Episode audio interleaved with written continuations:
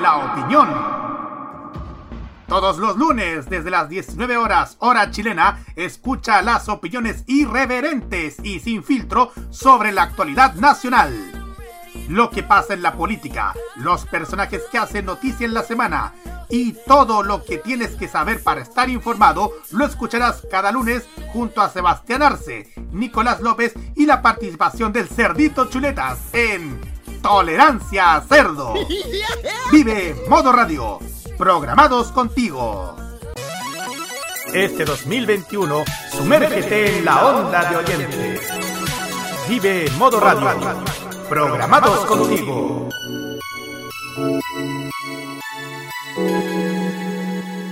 En estos dos últimos años se han reportado varios casos de intoxicación masiva a causa de una misteriosa cápsula. Misteriosa cápsula. La cantidad de víctimas ha ido aumentando considerablemente con cada día sábado que pasa y se espera que la cantidad de afectados crezca progresivamente. A partir de estos momentos, gracias a una sobredosis de animación y música de Japón. A partir de ese momento comienza a entender la farmacia más alocada de la radiodifusión por internet. No está coludida con las otras. Es el epicentro de las pastillas de diferentes colores que te harán viajar directamente al oriente y con la atención directa de Kira, Carlos, Daniel y Roque como jefe de la sucursal. Atenta, Patria Friki, que comienza a entender la farmacia popular en modo radio.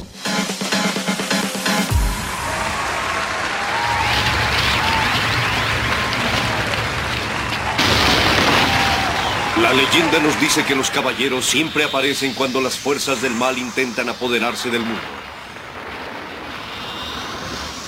En un tiempo lejano existió un grupo de jóvenes que protegían a Atena, la diosa de la guerra. Se les llamaba los caballeros de Atena y siempre combatían sin armas. Se cuenta que con un revés de la mano eran capaces de desgarrar el cielo y que de un solo puntapié habrían grietas en la tierra. Hoy de nuevo un grupo de caballeros con el mismo poder e idéntico valor ha llegado a la tierra.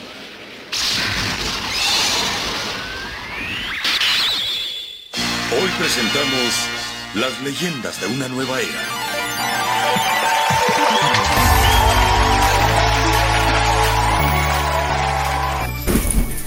Así es, con esta mención especial, en donde hacemos un homenaje bastante sencillo pero muy significativo a la voz que daba inicio a cada capítulo de Saint Seiya o los Caballeros del Zodíaco como los conocimos acá. La voz de Raúl de la Fuente que esta semana partió para siempre de la faz de nuestro planeta. Damos inicio a esta farmacia popular capítulo número 184 acá por Modo Radio. Un capítulo que desde luego tiene muchas, pero muchas cosas que ofrecernos, producto de que ha sido muy, pero muy movida esta semana. Pero antes de iniciar y dar, eh, y dar a conocer lo que vamos a tener hoy día, saludamos a nuestros panelistas, comenzando por Kira Yusei Ojeda, que, que, nos diga brevemente un poco qué siente saber de que la voz de Raúl de la Fuente, quien escuchábamos al inicio de cada capítulo Caballeros Zodíacos, ya dejó nuestro mundo. Kira, ¿cómo estás? Muy buenas tardes. Buenas tardes, chiquillos, ¿cómo están? Konnichiwa, primero que nada, aquí está, así es, pucha. Bueno, un abrazo a todos, bueno, para ustedes este sábado más, ya con el invierno ya completamente eh, en nuestro continente, bueno, en Chile. Eh, ¿Qué siento? Pucha, cuando lo estaba escuchando me bajó toda la tontera porque era épico escucharlo como empezaba diciendo podrá de repente decía podrá ella o, o Shiro podrá lograr despertar era como épico como lo hacía eh, las interpretaciones que hacía. Y, se notaba que tenía una voz súper especial porque todo el mundo te lo que se va a echar de menos mucho porque hay gente como esa voz ya hay bien poca poca. Y además no solamente en eso ha participado este caballero en muchas cosas más, en otros doblajes de los años de la Hanna Barbera también. Y o sea, muchos doblajes muy antiguos, de hecho muy querido por ese lado. Y además, yo dije, a mí me marca, me da pena porque lo escuché y se me, se me fue el carnet escucharlo. Lamentablemente, bueno, paz descanse el, Claro que nos marca todo, especialmente lo que son fanáticos de Senseiya, porque él prácticamente hizo toda la, la narración desde la primera hasta la última. Exactamente. Sí, que parece que también era de Creo, hizo la, participó en la de Creo. Creo, si alguien me, me ayuda, que hace tiempo que no veo la temporada de Y parece que también en la otra, la Sensei Omega, creo que también la hizo, no estoy muy segura.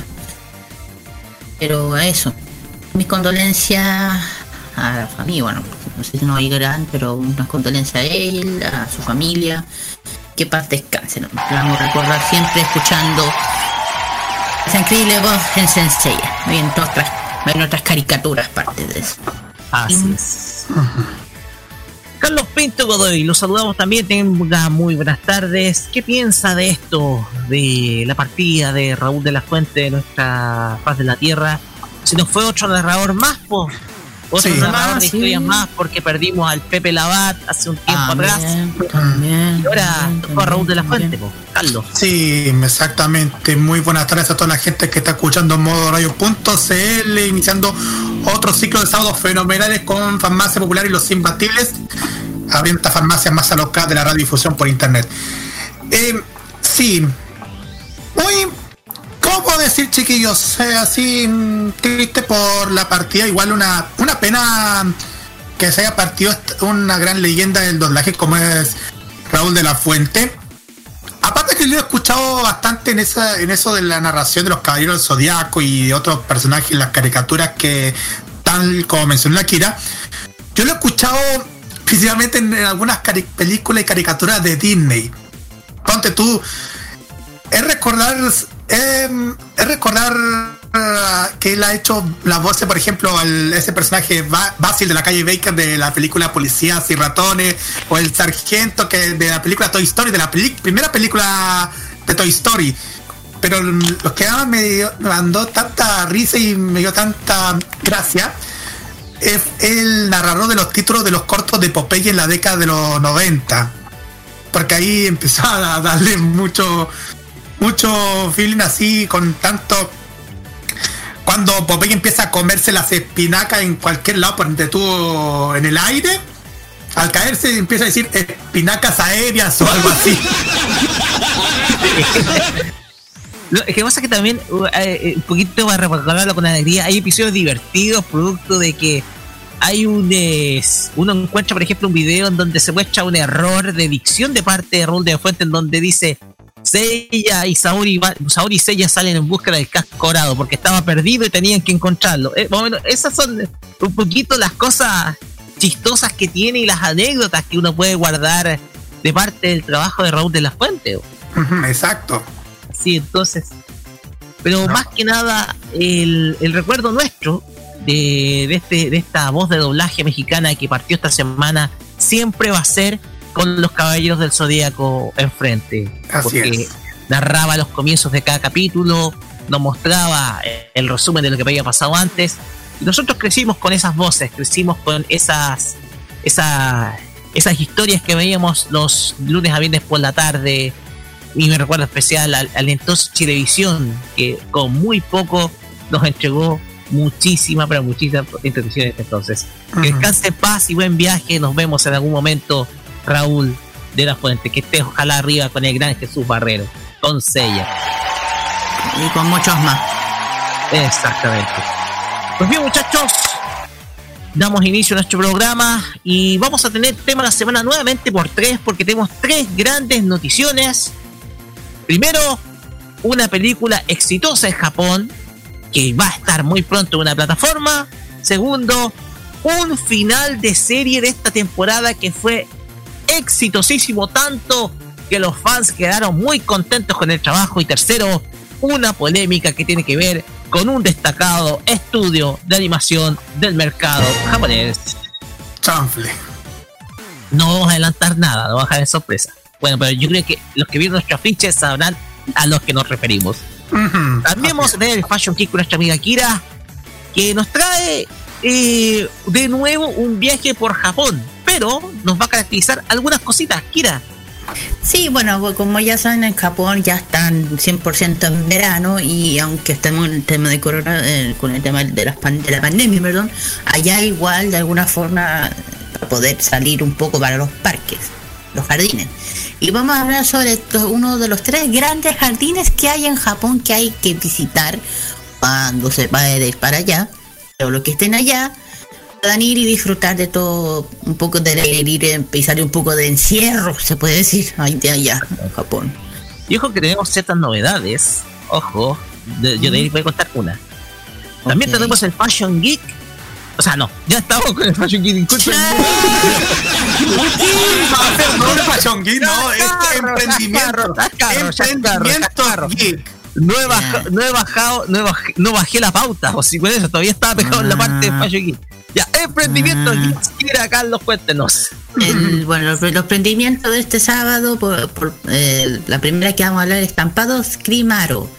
Y la segunda, Ramen Los Ángeles. Vamos a hablar sobre todo dos emprendimientos increíbles que lo que ofrecen, ya lo que siempre digo, y dónde se pueden ubicar y dónde pueden obtener sus productos y sus cositas. Así es. También tenemos la reseña City Pop esta semana que vuelve con una artista muy pero muy querida por el fandom del City Pop. Tan querida que incluso que es recordada hasta el día de hoy y muchos quieren alguna pieza musical de esta gran artista. En esta ocasión vamos a hablar de Cindy, acá en la reseña de City Pop. Y por último, lo hace el Top Chart, Carlos Pinto, que nos lleva a Tokio. Sí, nos vamos hacia Tokio porque vamos a dedicar los éxitos más escuchados según la lista de Billboard. ¿Quién está en el primer lugar? Lo vamos a saber más adelante. Así que quédense con nosotros ante estas casi dos horas de farmacia popular junto con la mejor música aquí en modoradio.cl. Así es, tenemos muy buena música para esta jornada y como siempre Carlos Pinto, cuéntenos cuáles son las redes sociales para comunicarse con nosotros. Exactamente. Facebook, Twitter, Instagram, arroba modo radio CL y arroba farmacia popular con el hashtag farmacia popular MR para que puedan escribir los temas de los temas de los que vamos a comentar. WhatsApp más 56994725919. Me envío punto .cl para que nos escuchen también en el tuning y en el Monkey Boo y también en el online Radio Box y también los podcasts de Farmacia Popular que cada día se van a publicar cada episodio de nuestro programa y también los programas de modo radio. Así es. Así es. Recuerden que nuestro podcast se actualiza cada lunes, tanto en Mixcloud como Spotify. E incluso eh, yo tengo que confesarlo, subo los capítulos los días domingos. Yo digo el lunes porque el lunes ya está disponible, pero los domingos, en la noche, si ustedes se encuentran con nuestro Spotify, si estás desvelado o estás trabajando en la noche, puedes acompañarte con el programa de Farmacia Popular, no solamente el de este fin de semana, sino el de los fines de semana anteriores con la mejor entretención y por supuesto la buena música que siempre te traemos cada tarde de sábado. Muy bien. Ya dicho esto, nos vamos a música y la ocasión es ad hoc, producto que como homenajeamos a Raúl de la Fuente, vamos a iniciar con el opening que siempre, o sea, no lo veíamos en los 90.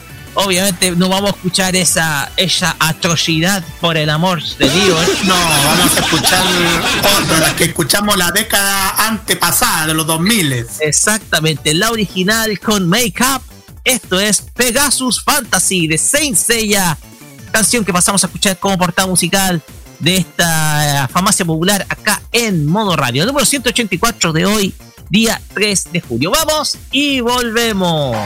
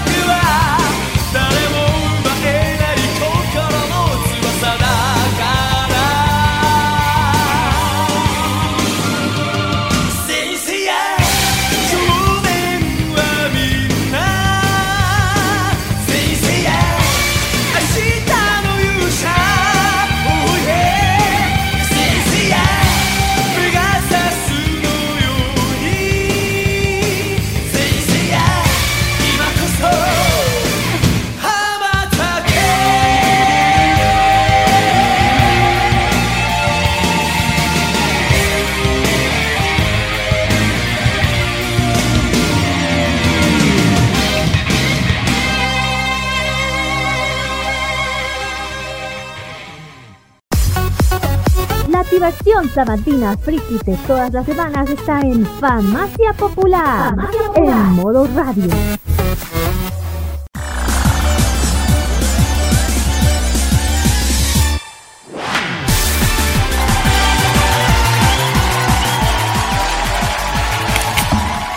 Continuamos acá en Famacia Popular luego de escuchar este gran tema de que es el opening de Saint Seiya y que sin duda alguna nos hace rememorar aquellos viejos pero viejos tiempos.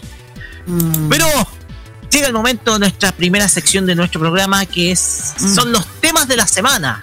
Este 3 por 1 de temas de la semana, los tres temas más importantes de esta semana, claro está. Y tiene como eje central, por supuesto, la animación japonesa y las novedades que se vienen para, nuestro, para el público que ve estas caricaturas o series o también novedades dentro de la industria. Y vamos a comenzar con Carlos Pinto porque una película que se estrenó este año y que fue muy pero muy esperada por los fanáticos de los fanáticos de esta franquicia, ahora va a ser acto de presencia en una plataforma de streaming. Y vamos a iniciar con Carlos Pinto, que nos tiene la primera noticia de este día. Carlos, adelante. Así es. Porque, y justamente ya está sonando la música, lo que muchos fans ya habían estado esperando hace tiempo y por fin ya se ha concretado, chiquillos. Ya el 13 de agosto próximo ya podrán ver la película Evangelion 3.0 más 1.01 a través del Amazon Prime Video. Así es, chiquillos. Este esperado final de saga de películas inspiradas en Neon Genesis Evangelion, obra de, obra de Hideaki Anno, que trata sobre la pelea de robots gigantes contra ángeles y conflictos psicológicos de, los personajes, llegará a 14 años del estreno de la cinta Evangelion 1.0 You Are Not Alone, la cual ha servido como una especie de reboot de la serie original que se había estrenado en Japón el 26 de septiembre del 95. Cito, me gustaría agradecer a todos los fanáticos de Eva en el mundo por su apoyo continuo. Fin de cita, aseguró la prensa el creador de la franquicia Hideaki quien estuvo que aplazar por diversos motivos del estreno del film. Estábamos buscando la mejor manera de ofrecer la película a los fanáticos en el extranjero lo antes posible en una situación desafiante con los cines durante el COVID-19 y estamos felices de haber encontrado a Prime Video como socio para transmitirla a nivel mundial recomendamos ampliamente verlo en una pantalla de televisor grande para disfrutarla de mejor experiencia visual. Eso añadió el mismo Hideaki, demostrando su alegría por estrenar la película a través de esa plataforma. Como si fueran poco, todas las otras películas de popular saga serán parte del catálogo del servicio de streaming, en que se incluyen, atención, Evangelion 1.11 no está solo, 2.22 You Cannot Advance y 3.33 You Cannot Read. Así que chiquillos, ya lo saben, a partir del 13 de agosto, la película de Evangelion 3.0 más 1.01 se va a estrenar en Amazon Prime Video. Mm, no sé. no sé qué opinar. Oye, Estudio Cara se encontró con un buen socio. Porque Amazon. El, tema es que, el tema es que, a ver, las cuatro películas de esta tetralogía de, de, Rebuild of Evangelion, porque así se llama, no es Neon Genesis Evangelion, sino que es Rebuild of Evangelion, que es ah. la visión de Hideaki Anno. Esto es la visión de Hideaki Anno, no es la visión del estudio Gainax, que era tanto la, serie original como las dos mm. películas posteriores, eh, va a llegar una plataforma de streaming que es sumamente masiva. Vamos a tener, eh, vamos a tener que van a llegar las versiones uncut, o sea, las 1.11, 2.22 y 3.33. Y yo lo supongo que va a llegar una versión uncut de 4.0 el tema acá es que ¿por qué tiene esos títulos? 1.11, ¿por qué se preguntan? Porque cuando se estrenaron estas películas en el año 2006, eh, se estrenó una versión que era una versión distinta a la otra. Porque la versión 1.11 es la versión del Blu-ray que tiene elementos extras que son para los fans más fanáticos de la serie, elementos extras agregados a la, a la película que no vienen en los cines. Un elemento que despertó mucha polémica, mucha polémica, y ojo que con eso Hideaki Anno no se ganó mucho cariño de parte de los seguidores de la franquicia. Digámoslo, por, por hacer eso, por hacer eso de agregar cosas que no estaban en la película que vieron en los cines y agregarlas al Blu-ray para decir, oye, cómprense el Blu-ray si quieren ver cosas hechas. Está, pasando ahora, ¿sabes? Esa weá que, por ejemplo, en la película se muestra algo y en el Blu-ray sí está pasando. No solamente el anime, ¿eh? también en las películas de, superhéroes. Y es como, ¿por qué pasa eso? Como para decirte, si queréis ver toda la historia, compren el Blu-ray. Y el Blu-ray no es nada barato. El tema acá es que el, el tema acá es que Rebirth of Evangelion si bien esta última película recaudó eh, cerca de 100 millones de dólares, colocándola como una de las películas de anime más vistas, incluso, mm. incluso aquí topándolas, cosquilleando a la recaudación que tuvo, por ejemplo, la película Dragon Ball Super Broly, que alcanzó a, a tener 120 millones de dólares recaudados. El tema acá es que el, esta obra, que fue muy esperada, de hecho tuvo un tiempo de espera de aproximadamente cercano a los ocho años de su última entrega, que fue muy polémica. Muchos dicen que 3.0 arruinó la historia, no sé por qué. El tema acá es que, yo lo dije, yo quiero ver las tres películas, las cuatro películas de corrido para ver cómo la historia en general, si convence o no, o si es tan llamativo, tan buena como la de los japoneses o no. Sabemos que el fan de Evangelion es muy consumista. Y veremos si justifica el hecho de que eh, de que Evangelion haya sido de esa manera eh, le haya dado principalmente buena calificación los fans de la franquicia. Recordemos que esta franquicia, que para mí es una de mis favoritas, eh, esta visión de Hideaki Anno no me convenció mucho producto de que no te ofrecían nada nuevo en un principio, recién lo nuevo llegaba en la segunda película, después tendrías muchas cuestiones distintas en la tercera.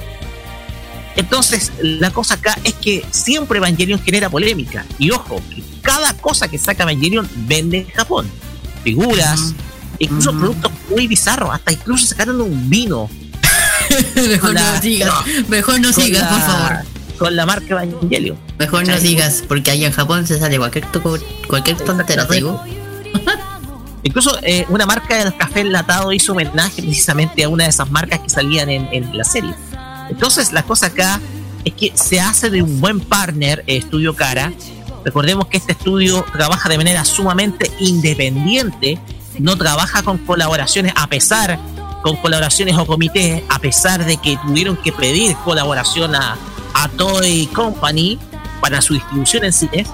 Entonces, la cosa acá es que eh, Hideaki Anno, eh, Hideaki personaje muy controvertido dentro de la industria anime, digámoslo, eh, logra sacar partido de este acuerdo y de esa manera, en un futuro cercano, vamos a ver qué es lo que va a ofrecer Cara, porque Cara como estudio no ha ofrecido mucho.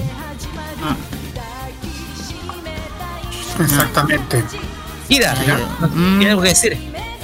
Yo que voy a mirar, mira, desde que, la, si es verdad, el, el, el igual el director nuevo, se ha ganado igual sus buenos haters por los fanáticos de, Evangelion. No estoy, no, no, ¿sabes por qué? Así que no. Yo no sé, yo no he visto la última. La última no me acuerdo cuál fue, si fue esta o la otra la que recibió una cantidad de hate y crítica de por un buque. No me acuerdo cuál fue. 3.0, que le fue como la pelota, que hay que decirlo con todo respeto. Y mira, ojalá que en esta sea algo bueno.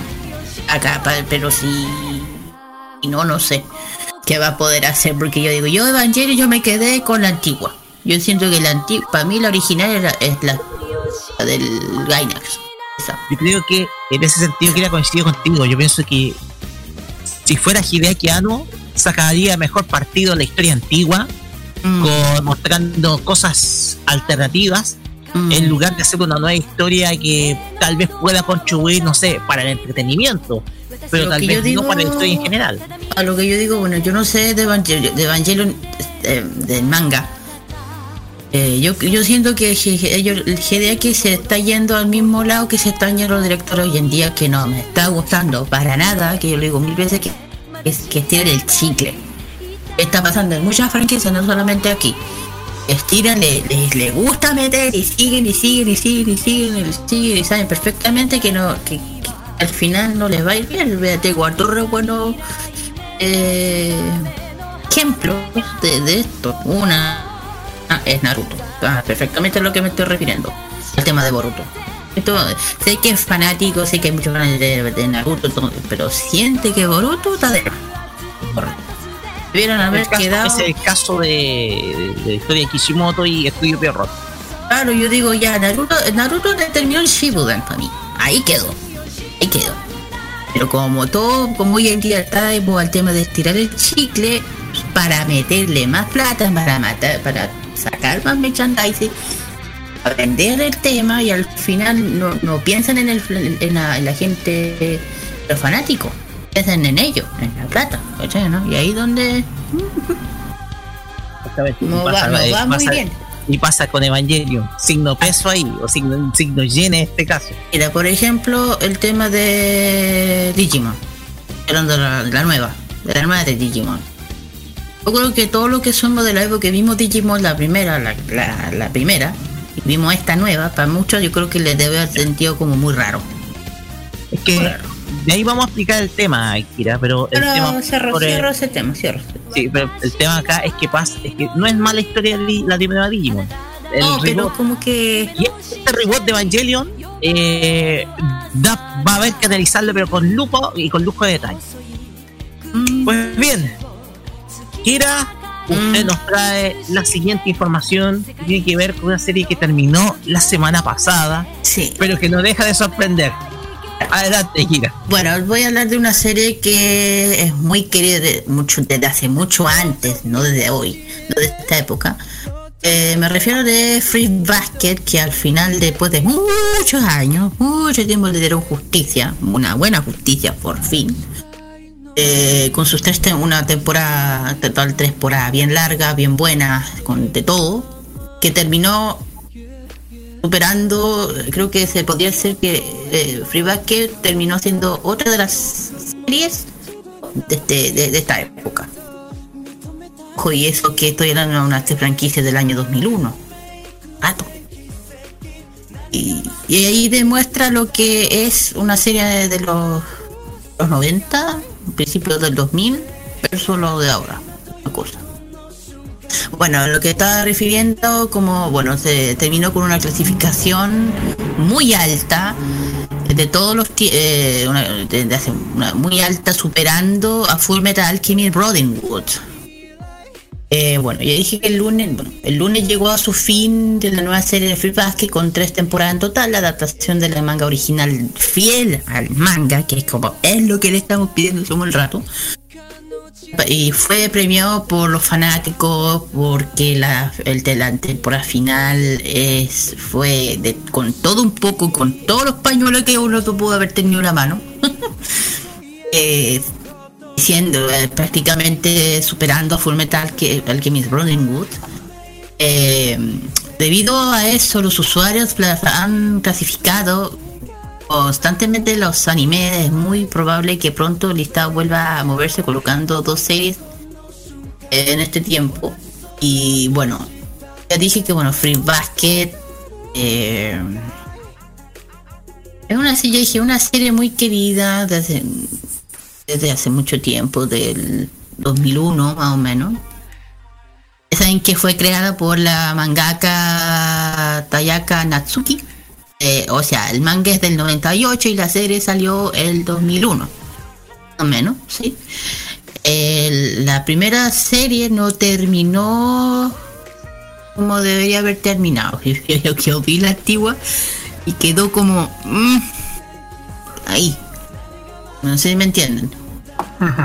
Pero ahora siento que por fin le dieron justicia y todo ese tema. Y pero según lo que escuché, los fans de Full Metal no les gustó para nada que le quitaran el puesto.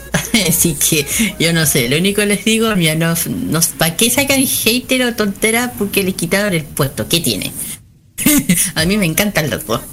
Eh, tienen derecho a estar al menos en primer lugar. ¿Sí, no?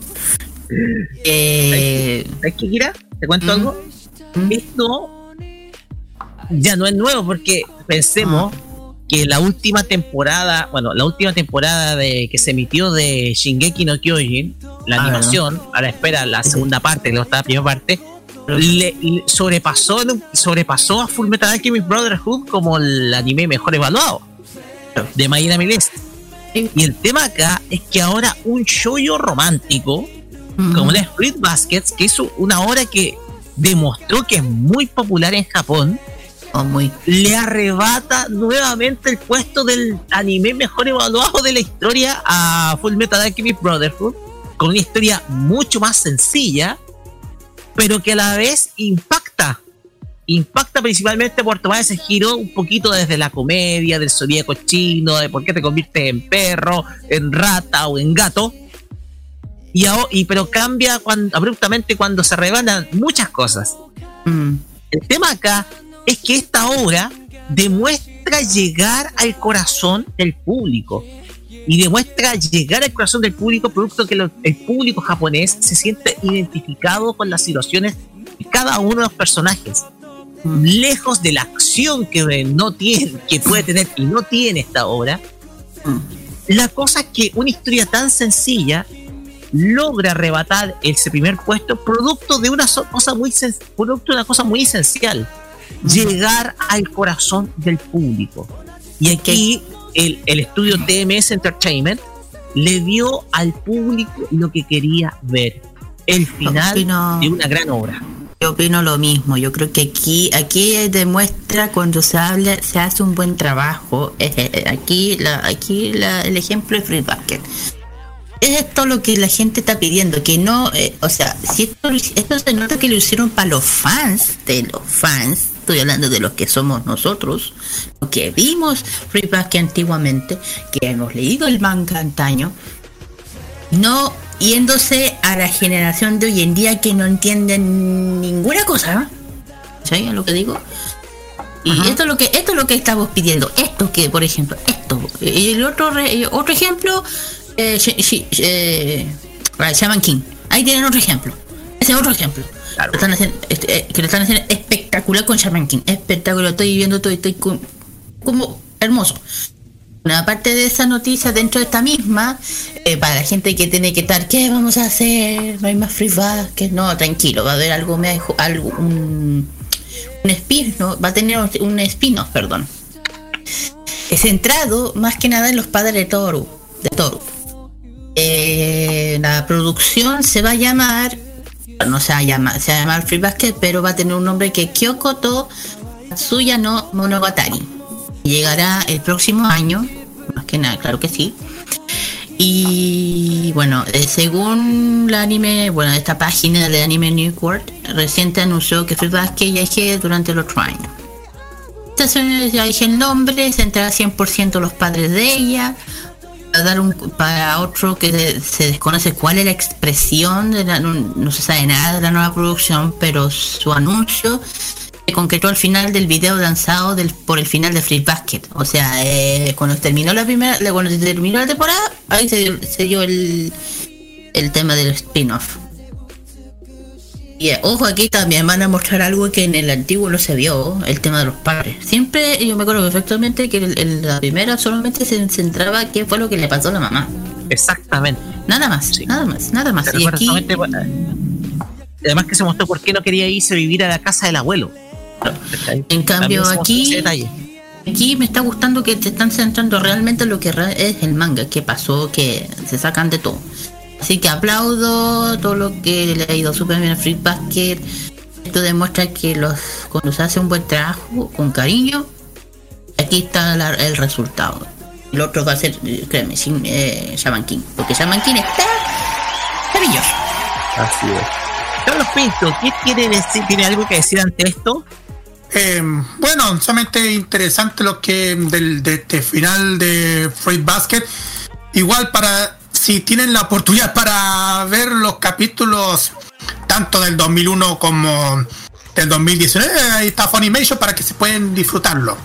Exactamente, que está en Funimation, donde ustedes pueden ver las tres temporadas ya disponibles de esta serie, que sin duda alguna le arrebató no solamente el primer lugar a Full Metal Alchemist Brotherhood, perdón, fanáticos, sino que arrebató los corazones de muchísimos. Una historia que es súper romántica, súper sencilla, una historia que la gente esperaba mucho su final, eh, cerrado en el anime, y se da, y se da, por fin. Y ojo que no hay que quitarle méritos a Fruit Baskets, es una serie que tiene muchos, pero muchos elementos, eh, muchos elementos que le hacen ser una gran historia, ¿ya? No hay que subestimarla, vean, véanla, emocionense con todo lo que sucede ahí. Entonces la cosa acá es que ustedes tienen que disfrutarla, independiente de que le hayan quitado el primer lugar a Full Metal Alchemist, que todavía los fanáticos de Full Metal Alchemist puedan, no sé, estar quejándose de que cómo esta serie puede quitar el primer lugar, etcétera. Recordemos que ya lo hizo, recuérdenlo. Entonces, mm. son cosas que te permiten, te permiten incluso, mira, te permiten ver que la vara del mundo de la animación japonesa se está elevando. La vara de calidad me refiero yo. Y eso es súper, pero súper positivo. Así es. Pues bien, nos vamos a la última noticia de esta, de esta tarde y que tiene relación con un estudio que sin duda alguna debería estar celebrando. Pero alguien filtró un hecho que resulta ser un, virtualmente, como dice la canción de fondo, un escándalo. ¿Ahora qué pasó? ¿Qué pasó? Tiene que ver precisamente con el estudio, un estudio de gran calidad artística, para desgracia. Estamos hablando de Mapa. Ustedes sabrán, Estudio Mapa este año cumple 10 años de existencia. Ha estado creando obras sin duda alguna de gran calidad, conocida por diversas historias como Days, como también el eh, Yuri on Ice. También está la última temporada de Shingeki no Kyojin y muy pronto se viene Chainsaw Man. Y, y también eh, se viene muy pronto eh, la serie Chainsaw Man. La gente la está esperando. Sin embargo, un funcionario del estudio Mapa filtró una, filtró una información desde el interior. Un funcionario en su cuenta de Twitter, que se identifica como Daifuku Ede, menciona que describiéndose como un animador japonés el pasado 28 de junio con 5 años de experiencia y participado en distintas producciones, hizo una publicación en el que se volvió viral en foros japoneses, yo creo que en Tushan, más o menos, en Futawachan, al señalar que el estudio Mapa, como una compañía, ofrece pésimos salarios a sus funcionarios, indicó este, eh, este miembro. Cuando tomé un trabajo para participar en la producción de una película animada para el estudio que se lanzó un video promocional muy popular recientemente, quedé sorprendido cuando supe que el pago por unidad, por fotograma, o sea, por fotograma hecho en, eh, en el estudio, era de 250 yenes, o sea, 2 dólares es lo que cuesta hacer, es lo que se paga por fotograma a los animadores. ¿Eh? Ya. ¿Dos dólares? Por fotograma, sí. oye, este es un salario completamente terrible para una producción cinematográfica que exige un mayor nivel de cuidado en el proceso de realización de cada uno de los cuadros. Realmente me sentí estresado al verme sobrecogido por sentimientos de desesperación y de rabia esto es lo que afirma este animador japonés que se identifica solamente como Daifuku Ede, en donde da cuenta de los pésimos pagos que ofrece el estudio a los funcionarios que trabajan en él. Esta situación no es nada nueva. En primer lugar, tenemos que las condiciones, se han cuestionado muchísimas las condiciones laborales de los animadores en los estudios en donde se, da a conocer de que las condiciones no son buenas los salarios son muy bajos. De hecho, para colocar en contexto, hay una estadística que es muy dura, en donde se dice de que una persona que trabaja en un McDonald's o un Burger King en Japón gana más a final de mes que un animador en un estudio. Ya. voy a trabajar al McDonald's allá entonces. Oye, esta, esta situación no voy a colocar efecto de risa porque no es chistoso, ¿cachai? El tema acá es que el tema acá es que esto da muestra porque ojo, Mapa no sería el primer estudio para nada. Hay muchos otros en donde se denuncia eh, bajos salarios para los animadores. Estamos hablando de gente que trabaja eh, muchas, pero muchas horas al día. El tema acá es que la situación es una más dentro de dentro del lamentable las lamentables condiciones laborales que ofrece la industria de animación japonesa que recordemos está más que nada compuesta por comités de producción los cuales entregan financiamiento a la productora y ese financiamiento es distribuido para muchos, pero muchos de los funcionarios que trabajan ahí, o sea, trabajan con un presupuesto fijo. El mm. tema acá es que el, tema acá es que esto, este modelo de negocios que nació con un estudio Gainax, ojo con ese detalle que nació con Gainax, terminó por eh, precarizar la labor, el precarizar el trabajo de los animadores. En algunos casos, como lo vimos en Toei en el 2015 con Dragon Ball Super, se emplean subsidiarias de otros países en donde los salarios son mucho más bajos que en Japón, por ejemplo Filipinas o incluso en China, como en el caso de Toei es en Filipinas y de ahí los resultados los vemos los vimos cuando sucedió lo de Dragon Ball Super. La, eh, la calidad de la animación era pésima. Mejor no lo recordé eso. Y esto te da muestra de que la cosa ocurre en varios otros estudios y lo de mapa no es el único. No es el único. Hay muchas denuncias respecto a malos tratos laborales, eh, excesivas horas de trabajo al día o eh, también eh, bajos salarios en la industria. Esto lo comenzó Estudio Gainas. Pero ojo, hay algo que aquí no, no se cuenta y es que si bien Hideaki Anno dice no estar de acuerdo para nada con ese modelo de negocios, eso es lo que él dice, él lo aceptó en 1995 cuando hizo Dios Genesis Evangelion. Si no, la serie nunca hubiera salido sin el financiamiento de los patrocinadores como Bandai, como también TV, eh, TV Tokyo, NAS o Tatsunoko, quien tuvo que colaborar con la animación. Entonces, este es uno de tantos casos, chiquillos. Es uno de tantos casos. Y estamos hablando de un estudio que se ha caracterizado por su gran calidad de animación. O sea, como decía Jack Wallace, puede tomar una piedra y la convierte en una obra maestra mapa. No sé qué opinan. Yo opino lo mismo que tú. No tengo comentario que decir, pero no, ¿qué, opina, ¿qué opina Kira? Que no, mira, igual el tema que los estudios sean así algunos no es nuevo tampoco, yo lo digo, igual que el Roque. Eh, otra cosa que yo tengo entendido que en Japón, en, estas industrias, prácticamente no descansan. no, no, no, descansan, prácticamente eh, trabajan de lunes, lunes a domingo sin sé que tienen días libres, pero apenas creo que unos pocos días, pero prácticamente viven en el estudio. Yo creo que eso no es una, yo eso tampoco siento que es muy positivo. No, no estoy criticando nada, pero yo tengo, yo sé muy bien esa parte de Japón, especialmente la industria del anime, eh, que se explota mucho.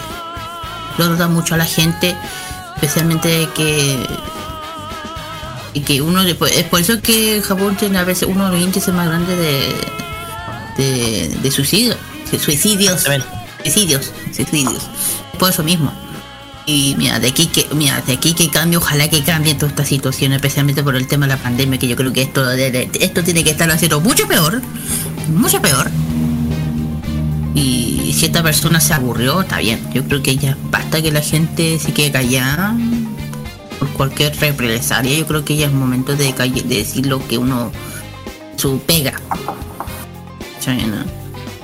Por dos dólares, oye, con, con dos dólares, en serio.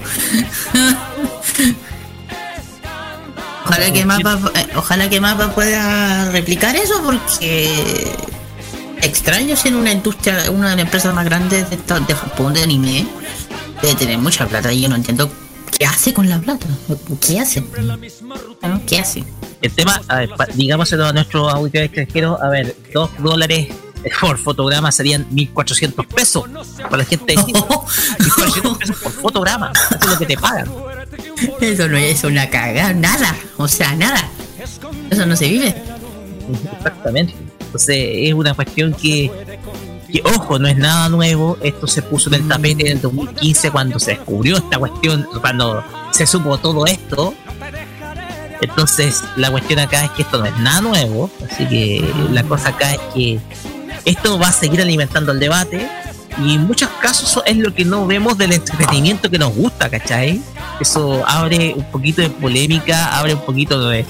da, da cosa sobre lo que nosotros vemos, porque muchas veces los chicos han visto series de mapa, por ejemplo, la última temporada de Shingeki o las fans de Yuri on Ice han visto el, la serie.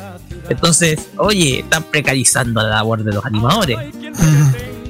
Así que, así que sin duda alguna una situación que yo creo que vamos a estar siguiendo porque el, este tema no va a no va a seguir dando que hablar y no va a terminar. Así que así es. Pues bien, ya con esto cerramos las tres noticias de esta semana para ir con música, pero antes una cosita chiquitita, porque yo pienso que esta pasamos de lo polémico a lo más esperanzador ¿Sabes por qué?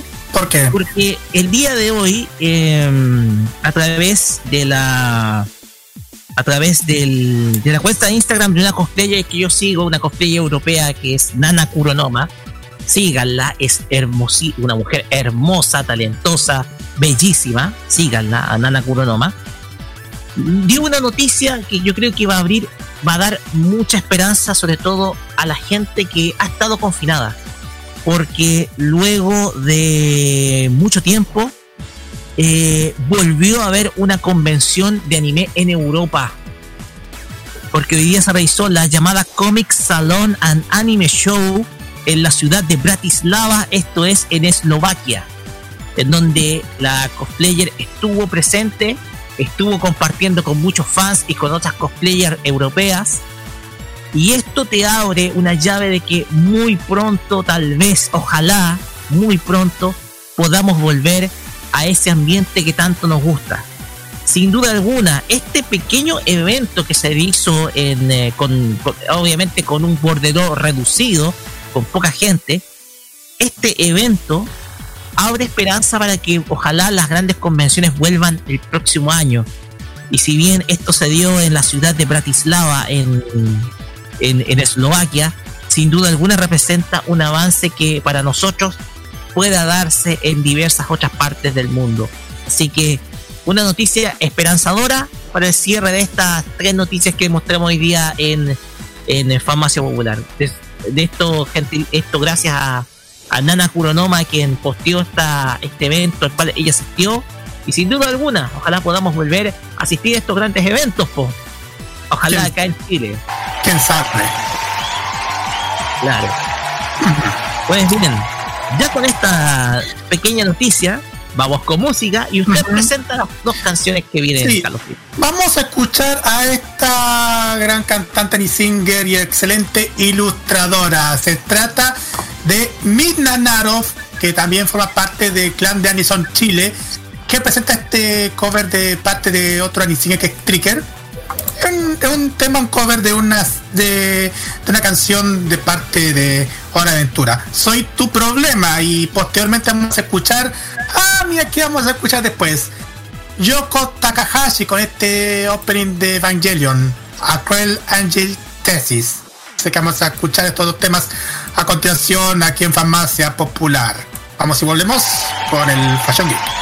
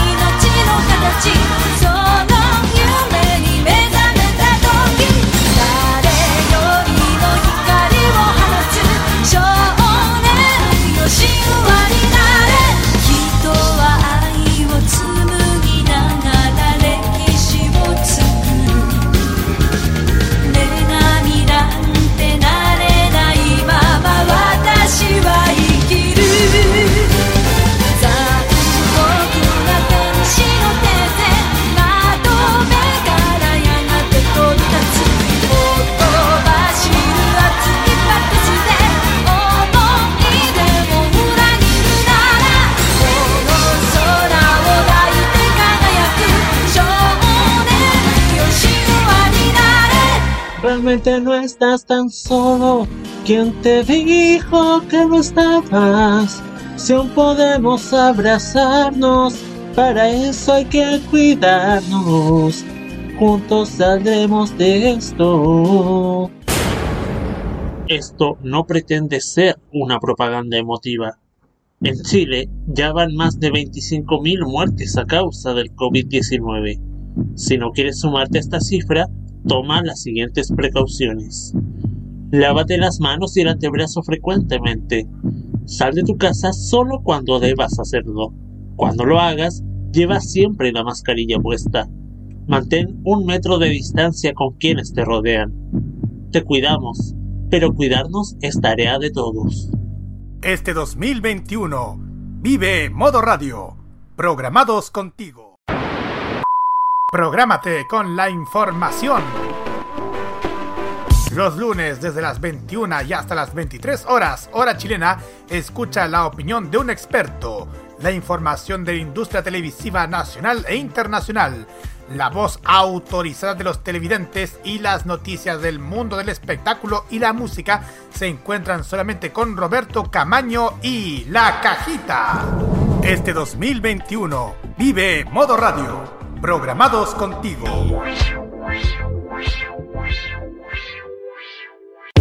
Este 2021 mantente al tanto de toda la información tecnológica. Vive Modo Radio, programados contigo. La moda y las tendencias de Japón están a partir de ahora con Kira y su Fashion Geek. En Farmacia Popular.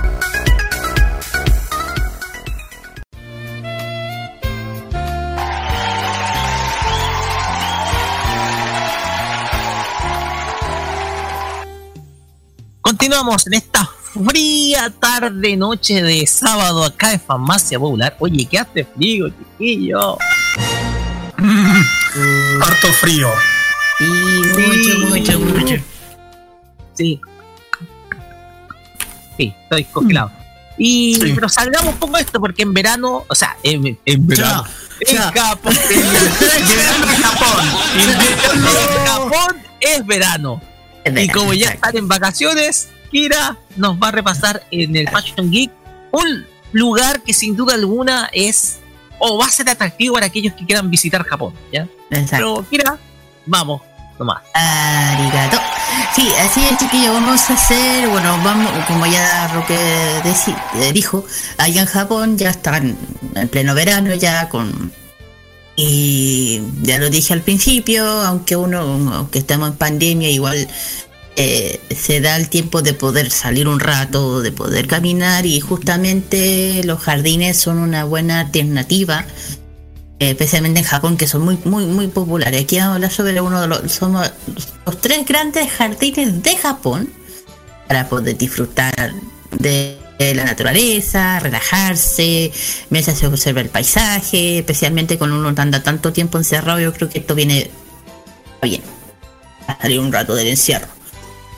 Bueno, eh, ¿qué podemos hacer? Estos tres eh, jardines tienen nombre de eh, Kero, eh, Keroku En, Keroku, eh, Ke- eh, Keroku, eh, perdón, eh, Keroku, Koraku y Kairaku En. O sea, tienen pa- apareció los nombres, pero son diferentes. Eh, estos son conocidos como los tres grandes jardines de Japón al final del siglo XIX. Pero aunque no se sabe quién se le ocurrió esta dominación, no se sabe. Pero, uno de los tres jardines se asignaron con con un aspecto simbólico de la belleza y la naturaleza, como la nieve, la luna y las flores. Eso es, también tiene que ver con el tema del sintoísmo, ya saben. Efectivamente. Estos jardines tienen una un- muy una diverso estilo. Por ejemplo, el Karesan, el, el o eh, Karesena, pare, pero sorry, eh, Karesansui es un formato muy famoso de los jardines japoneses. Uno de los jardines más destacados, ¿por qué? Porque es un estilo que es el Roanji, en Kioto. Estos jardines eh, son, se eh, son eh, eh, representan ríos, cataratas, otras facetas de la madre naturaleza. Un ejemplo, se lo, el que mm, se podría decir que un ejemplo el que está aquí el jardín japonés. Un poquito. Eh, eh, mediante el uso de arena, piedras, única- eh, eh, únicamente sin figure el agua. Ah, eso es una, eso, eso es una representación del Feng Shui. Eso es algo bien antiguo, no solamente de Japón, desde hace mucho tiempo. Tiene con el, con ese tema del, de- de- del agua. Sin embargo, estos tres jardines fueron creados por los señores feudales del periodo Edo. Claro que sí, estoy hablando del año 1600 y 1867, donde terminó el periodo Edo. Eh, en un estilo llamado Keisen Keiyu Shiki, con especial atención a los estanques de diferencias del Kare Sansui. El estilo de, del- del Kai, Kai, Keiyu Shiki, perdón, no está diseñado para ser observado de dentro de un edificio, como en el Kare Senui. Es un lugar de los jardines de este estilo que componen grandes estanques, colinas, con las típicas casas de té y en otras edificaciones diferentes, más pequeñas, eh, en diferentes lugares del paisaje, eh, también diseñados para que la gente pase por todo su, su área mientras observa cada una de las características que tiene el paisaje. Durante esa época los feudales, o también llamados daimo o dayamo, esa época como se decían, son guerreros que solían gobernar ya los territorios feudales de todo Japón en, el pasado, también los shogun, también se le puede decir shogun. Estos jar- Estos jardines con- se- eh, que, que se construyeron o construyeron estos, estos eh, diamond o jardines eh, que, hicieron ellos. Eh, estos jardines presentan una gran estanque en el centro, el sendero de alrededor, que creo que tiene un, significado muy especial estas cosas que se, se ve de por qué. Bueno, para que sepan, eh, la- el primer parque que yo dije, el parque de Kero en Rokuen, es muy famoso por su Yuki Yuki Yukisuri en invierno. Es como es como por su linterna de piedra. Para que sepan, esto, esto, eh, este jardín sorry, está en la ciudad de Kansawa, en la prefectura de Chicago. No, están en Japón, pero están en Tokio, están en diferentes sectores, en diferentes eh, ciudades, no están en Tokio, no. Mayor- eh, y este completa el cubierto de una capa de nieve durante los meses de invierno. Ahora no. Las eh, eh, se estira hacia el, es una de las cuerdas que se, que se ven de esto que estiran hacia el cielo es una forma de cono los árboles que son una forma muy peculiar a los jardines de este estilo también conocido como, como el nombre que dice Yuki, eh, Yukisuri, que es que está que estas cedras más que nada se alargan entre las ramas de los árboles y en los altos poste eh, que de un poste instalado al lado, a cada lado de los árboles, evita- eh, evitando que así las ramas se rompan. Una cosa eh, bien bonita que se puede apreciar. Bueno, y también es famoso por el koto, eh, Kotoji Toro, que son las linternas. Eh, son las linternas al lado de, cada estanque del Kazumiga Ike. Estas, estas linternas de piedra, eh, sus patas son distintas a otras linternas de piedra que se ve. Normalmente el exterior se hace como uno o tres patas cada uno, pero el Kotoji Toro de dos. Eh, es una forma bien peculiar que, que los, se le dice pequeños pilares que se obtiene la cuerda del instrumento japonés tradicional llamado koto. Razón por la que se llama kotoji, eh, kotoji toro. Eh, tiene una también las patas son más diferentes, son más largas a la diferencia de los demás. Eh, el tore, el- este parque o jardín, el Kero, el ay, Kenrokuen, sigue siendo un, sitio hermoso, en estaciones también. Además, en invierno, cuando se acerca la primavera, es un bosque precioso de ciruelos que florecen de una forma increíble, con un, total de 200 árboles con, con 20 variedades diferentes. Y los meses de primavera, más o menos en esta época, ya pasó unos 420 cerezos. 420, imagínense de cerezos florecen, lo hermoso que tiene que ser. En otoño, claro, hay 340 arces, 60, 60 celcobas, que son otros árboles, otros tipos de árboles que cambian de colores rojo, rojo amarillo, dependiendo de la, del- de la- las condiciones de la, de la época. Bueno, eh, otro de la. uh, bueno, bueno, tiene mucha. El, sorry, se me fue. Eh, este parque o jardín es muy, muy querido, muy respetado. Estos senderos jardines, los canales, eh, a la diferencia, forma asimétrica. O sea, cada lo que se di, estos, estos jardines están hechos especialmente para el- el lado zen, puede decir. Eh, también tiene un estanque que se llama Kazumi Gaike, eh, Ike, que se creó para rezar. Eh, por una larga vida, propiedad eterna, según la enseñanza de Tao, el ya saben, ya, que el estanque representa el vasto mar y la isla que hay un medio en él que se llama Horashima, un lugar legendario donde se dice que viven se, se vi- viven ancestras inmortales. Por eso es que los, lagos, estos, estos jardines, estos, lagos almendra, que son muy, importantes.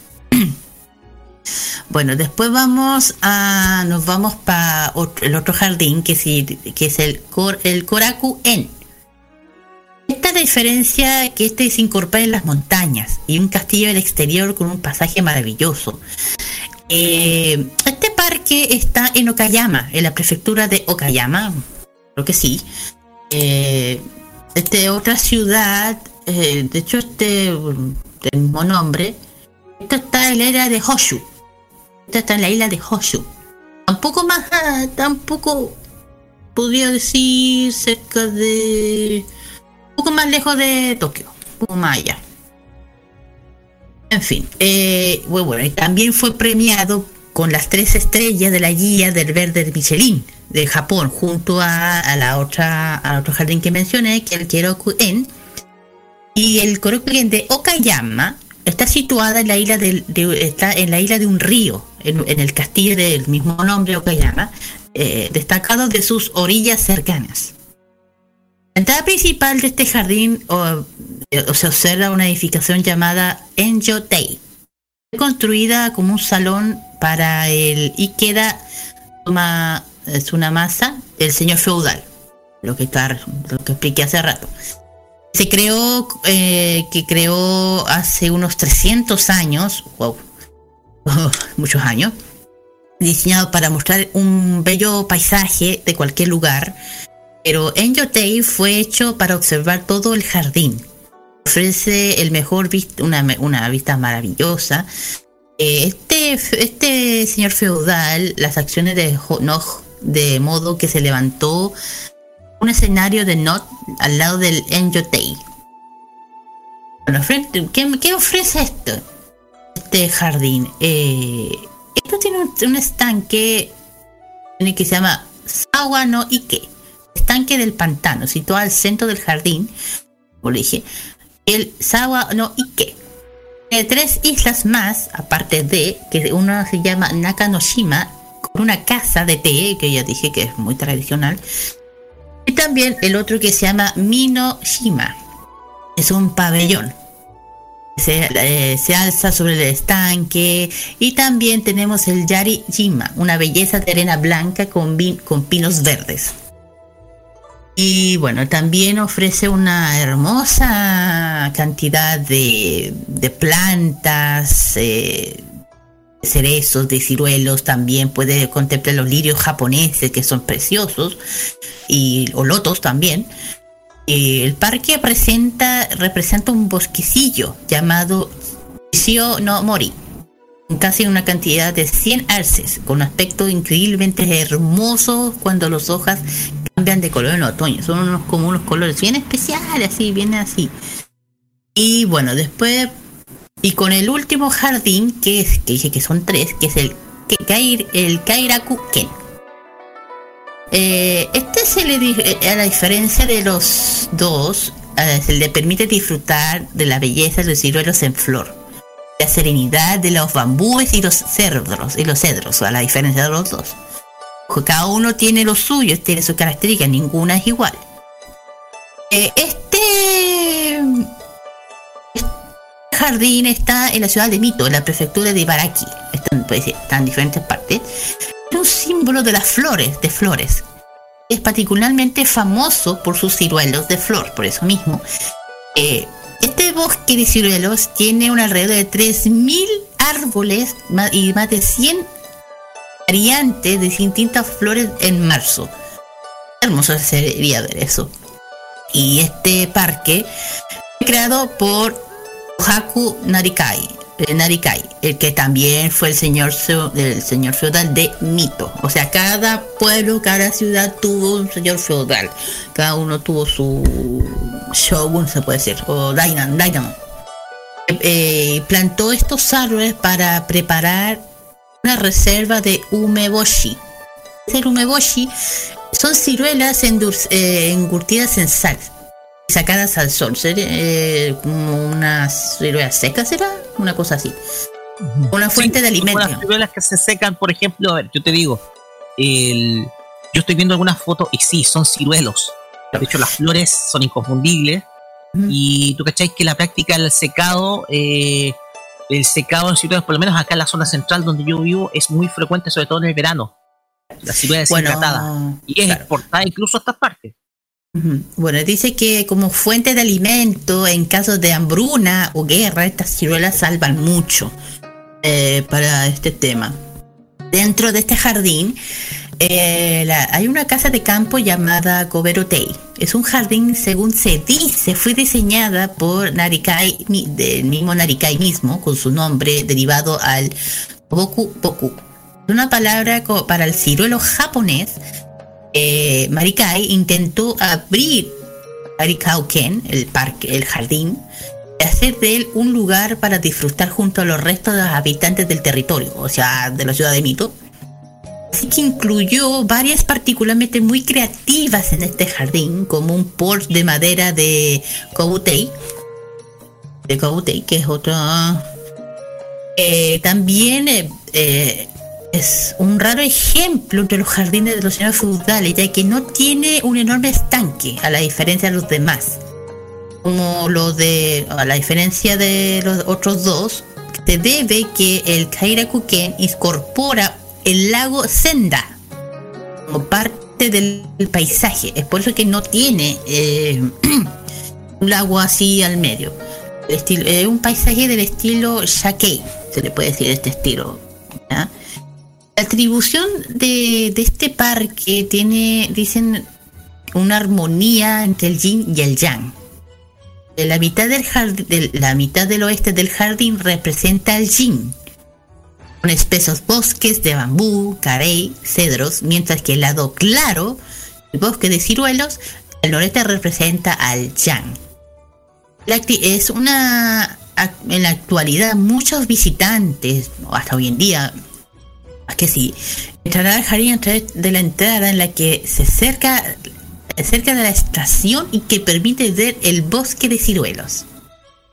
Ah, sin embargo, la entrada que está destinada a ser la original de, la parte delantera del jardín está pintada de negro, que es curioso.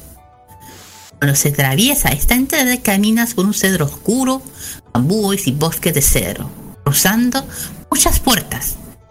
Cuando llegas al Kobutei, el escenario cambia completamente. Te encuentras con un que se eleva desde que se observa el lago los bosques a primera vista.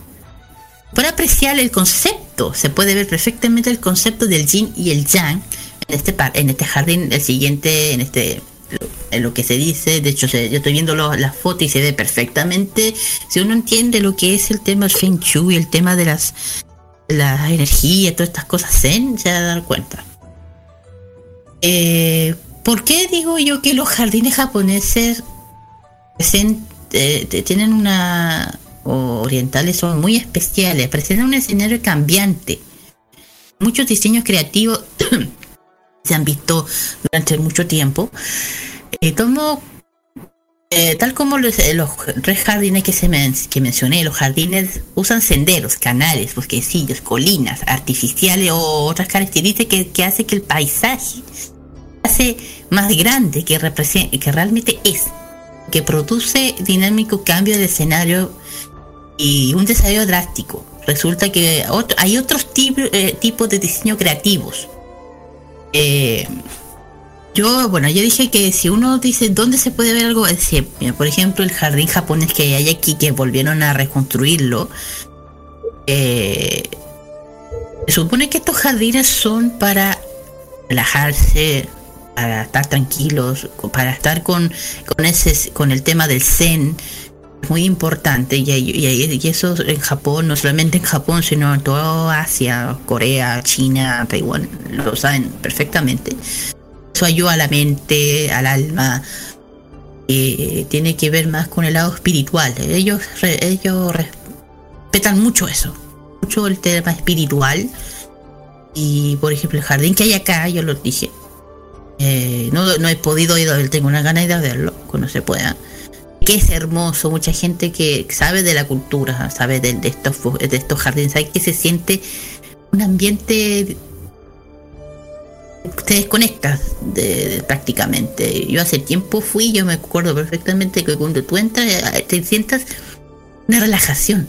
Eso es lo que sientes. Y, cuando se abrió la apertura del jardín nuevo, el jardín japonés que está en el, la- en el, parque acá, me dio pena que toda la gente ahí no respetó ni una tontera. Eh, Entonces, la polémica que pasó. Y aquí demuestra que aquí, sobre lo que voy a decir, hay que saber respetar cosas que uno tiene idea. Gente que se sentó en ciertos lados sin respeto a ninguno, y es como, miren. Y eso me da un poquito el de lata que en este país no se, no se, un poco de las culturas de otros países, especialmente estos países que son hermanos, que son aparte de todo esto, y yo siento que y esa parte a mí no, me gusta mucho, que yo creo que hay que respetar toda la cultura. Y creo que a todo le ha pasado, yo creo que toda la gente que haya un parque jardín japonés tiene que tener lo que entender lo que yo estoy diciendo. Yo creo que en estos momentos de estando de pandemia, eh, no sé si el jardín estará abierto, no lo sé. Así que no sé. Pero está bien que en un momento salir ahí, poder contemplar ese paisaje, que es un paisaje zen, que ayuda a relajarte, que ayuda a despejarte, a desconectarte de todo para poder con todo esto. Esto ayuda, especialmente en Japón. Que bueno, ahora en Japón se podrá, no sé cómo son las condiciones allá para poder salir afuera, pero si se puede, aprovechen de la naturaleza, de relajarse, salir del encierro un poquito, pero respetando las cositas, eso sí. ¿Qué más? Y yo, a mí estos parques me encantan, me encantan, me encantan. Y si hubiera una, si cuando ya haya una oportunidad, yo voy a ir. Y bueno, ¿qué más puedo hablar? Es una cosa que me encanta de, de Japón, no sé, de Japón, que se toman un tema bien en serio, todo esto que ya no lo dije más, es espiritual, que es algo muy muy zen, algo que yo creo que en este país, en, la- en América Latina, nos falta mucho. Ese lado. Y lamentablemente el otro lado nos cuesta, aquí nos cuesta entender, pero allá no. Aquí termino con esto de los tres grandes jardines de Japón, ya dije dónde están. Eh, uno está en Okayama, otro está en Ibaraki, iniciación en Kansawa y el otro está en Mito. Para que no digan que que está en Tokio no está en Tokio. Comentarios chiquillos, que lo que han ido a un jardín, que han sentido, se, este, que creen esto, de que saben del Zen, del Yin, el Yang, saben que eh, el Yin el Yang es el equilibrio de energías que supuestamente son. Así es. Así es, el equilibrio de energía, la energía de el yin y el yang, y todos varios jardines japoneses, principalmente al jardín japonés de La Serena en varias oportunidades eh, que, que tengo muchísimas memorias. Igual recomendarle también este jardín japonés. Pero aún tú mencionaste también del de Kenro, Kenrokuen, este jardín, porque ese jardín también fue mencionado en un anime. ¿En dónde? Ahí lo voy a mandar por el interno el anime. El anime que, se apar- que apareció en Lucky Star. Eh, Justamente, perfectamente, justamente detrás de ella está la lámpara que yo acabo de mencionar. Detrás está justamente la, la, la, la lámpara. No sé, Carlos ¿lo puedes ver? Sí, sí, la, la- la estoy viendo. Es una. Justamente es la Como lámpara. una casita pequeña. Claro, ese es el to ese es el Toji Toro. Ese es el Toji Toro. Ese es el, esa es la. Que vean que, de hecho, si yo les mando una foto real, real del, de la, de la, ¿cómo se llama? Del, de la, ¿De ese la decorado? lámpara, de la lámpara, ¿De la van a ver que es el mismo, es igual, Ahí está. es igual. ¿Se dan cuenta o no? Sí, es Así igual. es. Es el mismo, es el mismo. Es el mismo. Mira, la casita ahí abajo. La lámpara, el árbol, el estanque. Es la misma. Increíble, bien, bien, Carlos. Es lo, es lo que digo. Muchas cosas que pasan en anime son reales. Son basadas en algo real, no es mentira. Mira. Así es, chiquillos. Eh, una de las cosas que yo quisiera hacer cuando se levante esto, por lo menos cuando se relajen un poco más las medidas, es ir al jardín japonés de, Sa- de Santiago. Yo también quiero ir. Oye, me da, me llamó mucho la atención el tercero de todos, porque yo te dije, oye, estos árboles los conozco, lo he visto a un lado. Y sí, pues si yo dentro del terreno tenemos como vecinos árboles de ciruelo, que son de cosecha. Entonces yo así, estos son árboles de ciruelo. Y tú, y si tú ves la flor, la flor es bastante, es blanca, es blanca, blanca, blanca. Entonces tú, tú reconoces que son árboles de ciruelo a distancia, o sea, eh, y como tú lo explicaste, eh, estos ciruelos se empleaban para dar eh, de alimento en caso de hambruna. En caso de hambruna, que en ese entonces, el siglo pasado, el siglo antepasado, siglo XIX, eran mucho más que frecuentes, y los otros siglos anteriores también. Llamó mucho la atención eh, este parque de ciruelos que sin duda alguna eh, te muestra que el color blanco es el yin. ¿Ya? Exacto. Exacto. Lo otro, eh, del segundo parque, que estuve viendo, que es el Kurakuen, y me llama mucho la atención que esta laguna es agua estancada, pero es natural. Esto es como los humedales que uno se encuentra en diversas partes de Chile, pero que lamentablemente muchas empresas inmobiliarias, ambicionando por el signo peso en sus ojos, los destruyen, los arrasan sin ver que son paisajes completamente naturales y que podrían tener un valor turístico. Claro, y aquí donde Japón tiene buena reputación en todo esto, menos de lo que se me entiende, re- respetan estas cosas, las protegen. Está la, eh, ahí, ahí se ve. En cambio, en cambio, en los humedales hay que lanzar un requerimiento jurídico para defenderlo, ¿cachai? O sea, tú tenés que defenderlo, tenés que defenderlos mediante abogados, ¿cachai? Y lo he visto por un caso por ahí que estuve viendo, en donde se estaba intentando arrasar con unos humedales que tienen un valor ecológico, pero sin duda alguna auténtico. Pero acá en Japón esa cuestión no pasa y no va a pasar nunca, porque ellos te respetan la naturaleza tal cual como es. Claro, exacto. Un Por tema eso cultural. que, que más de cultural es algo que ellos respetan lo que es el lado espiritual, lado zen, el tema del sintoísmo, que se respeta. Todo ser tiene algo especial. Por eso que acá ya es muy diferente acá. Es diferente. Así diferente. Bueno, eh, Exactamente. Un detalle curioso acerca de los, de los Yukisuri es que estos, esta- estos lienzos que nombraste el primer, el primero de los parques son protecciones contra la nieve, o sea, protegir los árboles de la nieve. Claro, para, que no se, ca- para que no se caigan con el peso de la nieve, correcto. del peso de la nieve. Entonces, estas, estas cosas son prácticamente centenarias, o sea, es una práctica centenaria que se, que se usaba para proteger a los árboles de las nevadas en, eh, en la temporada de invierno, generalmente en diciembre o enero en ese entonces.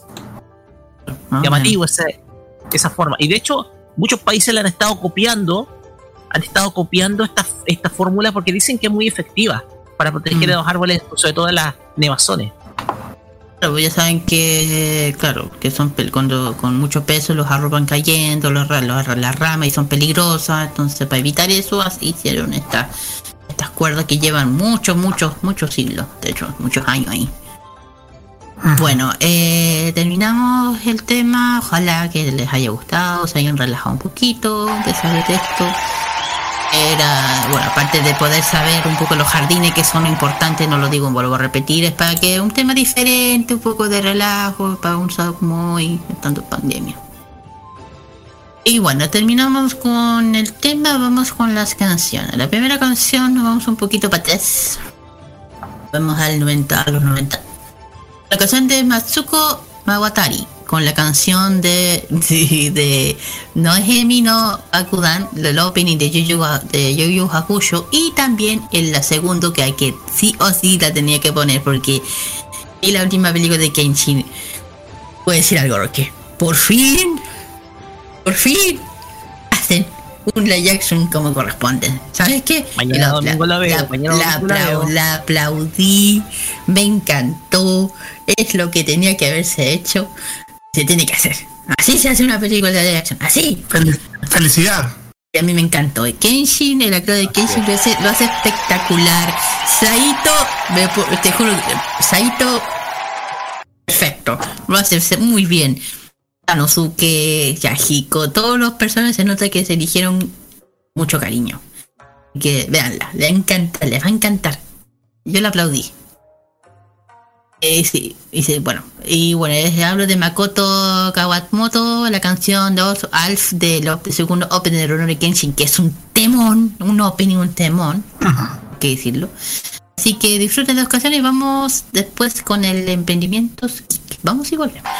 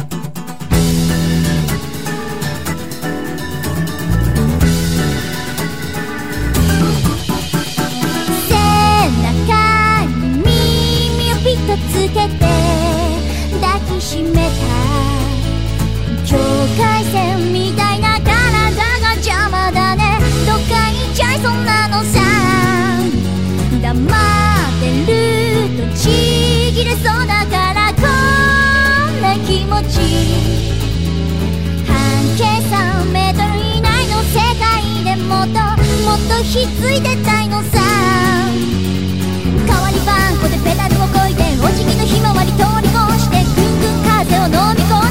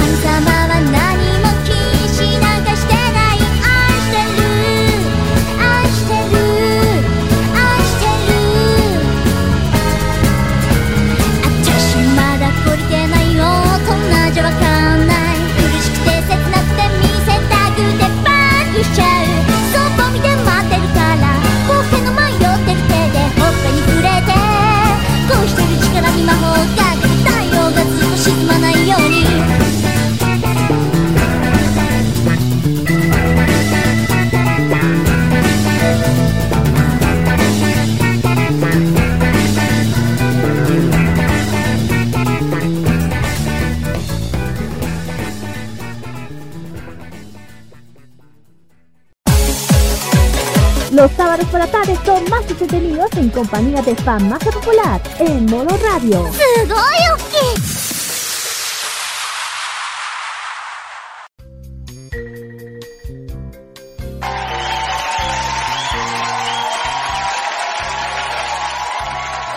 Muy bien chiquillos, ya hemos vuelto ya del Fashion Geek. Vamos por ahora vamos a los emprendimientos de este sábado.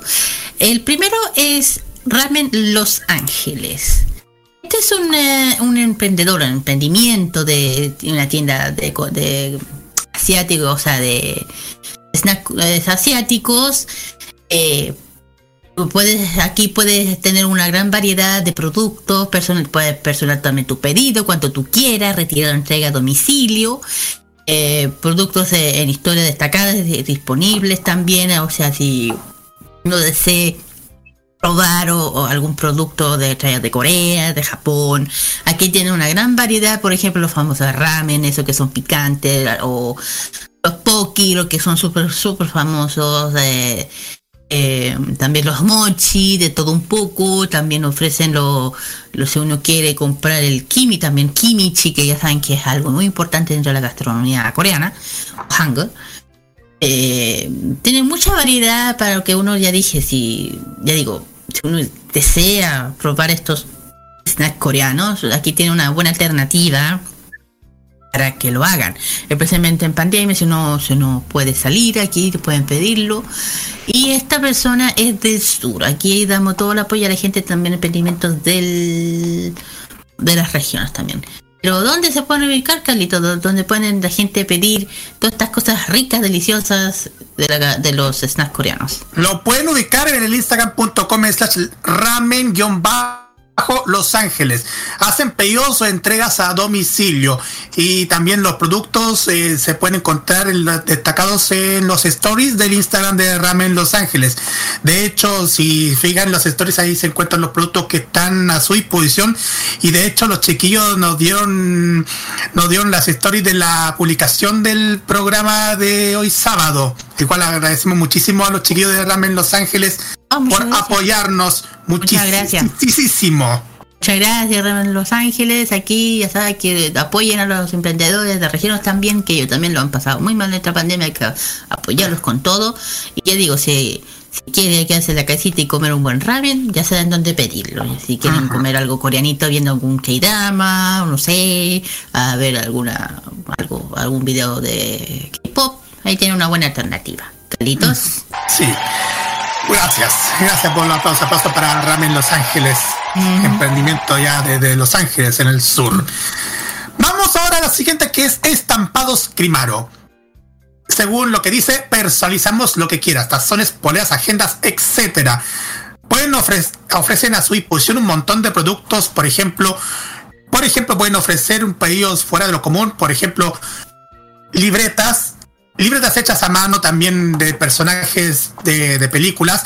También ofrecen portaminas con repuestos de minas 0.5 que ofrecen a 1500 pesos, así de portamina 0,5 de 950 o de 0,5 de repuesto 750. También ofrecen para su disposición lápiz tinta de conejitos a mil pesos. Otro producto que también ofrecen a su disposición son los planners, que están disponibles en colores pastel, rosado, celeste, turquesa y morado. Pero no solamente venden así planes y portaminas, también ofrecen correctores en cintas en unidades, también en dos unidades, que también incluyen con dos correctores de 8 metros cada uno. También ofrecen a su disposición pañitos para lentes con con diseños de varios de varias de varios personajes, por ejemplo, ahí veamos que hay diseños en forma de corazones, otro de, de Pokémon con el caso de Jigglypuff o del caso de Eevee. También está a su disposición unas gomitas Rilakuma a 500 pesos. Y también no solamente tienen pantú, tienen también pantuflas. Pantuflas hechas a mano. Que vean. O sea, aquí hacen hechos a mano. Cuadernos con las imágenes de los artistas de K-pop como Shiny. Y también gatitos hechos de resina. Bueno, hacen. Pueden se personalizan cualquier cosa. Si, si son emprendedores, hacen todo lo que necesitan para promocionar el negocio. Ojo con el detalle. Las redes sociales para que puedan contactar están en instagram.com slash estampados-crimaro. También están en el Facebook Ojo con el detalle, facebook.com slash estampados Grimaro, todo junto. Y también están a su disposición a través del WhatsApp, que es el más 569 9, no, no, ahora sí, más 569 4991 42 48. Ahí pueden hacer sus consultas para mm, si son si son emprendedores o algún pedido de lo que quieren hacer, lo- que quieren para de compras.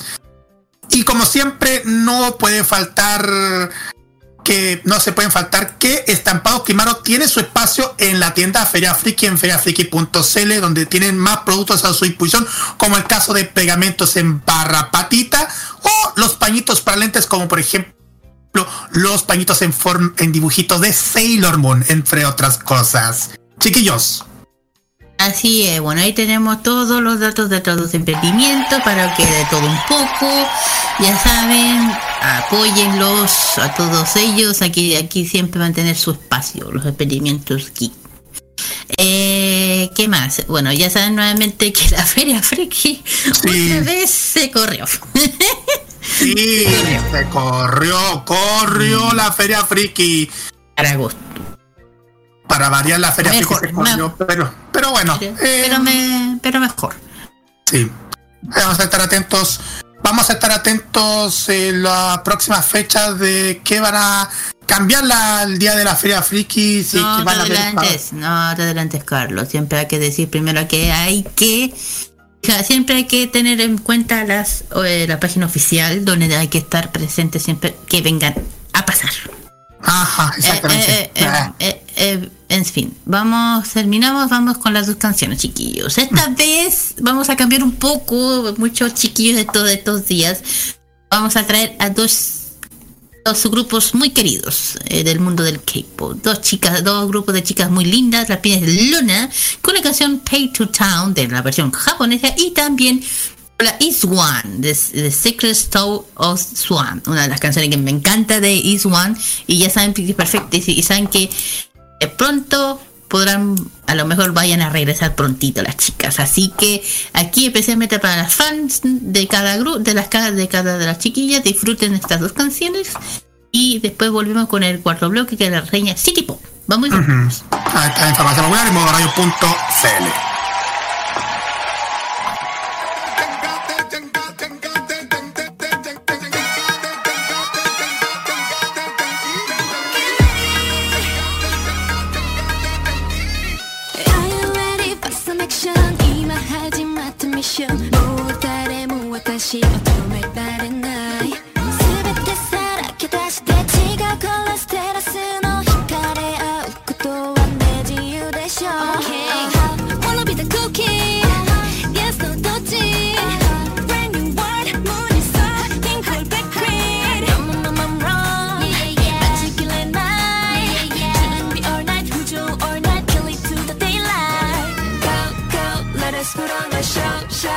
世界を more 切り開いて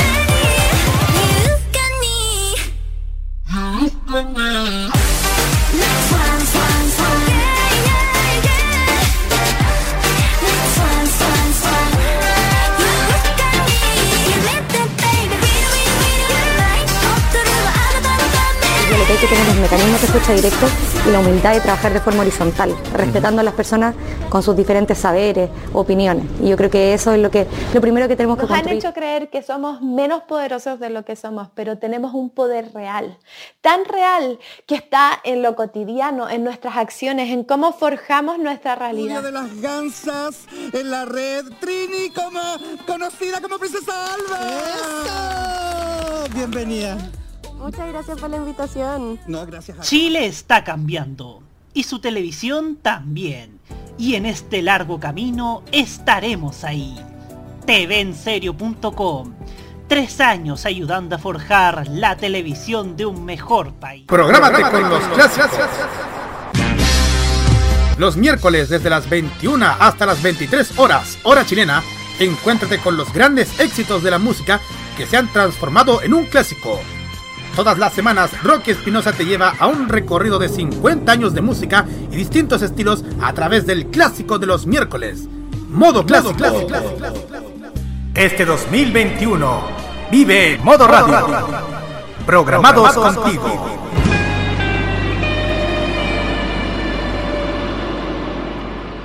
Este 2021, disfruta de todo el humor y la entretención.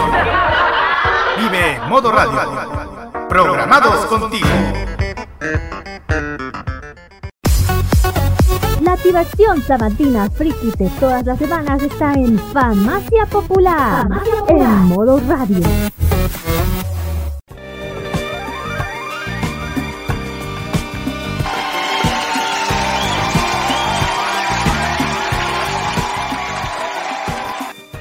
Seguimos acá en Farmacia Popular por modo radio con todo lo mejor del mundo de Oriente y llegamos a la sección que cada 15 días te trae lo mejor, pero de la música japonesa del pasado. Hablamos de la reseña City Pop.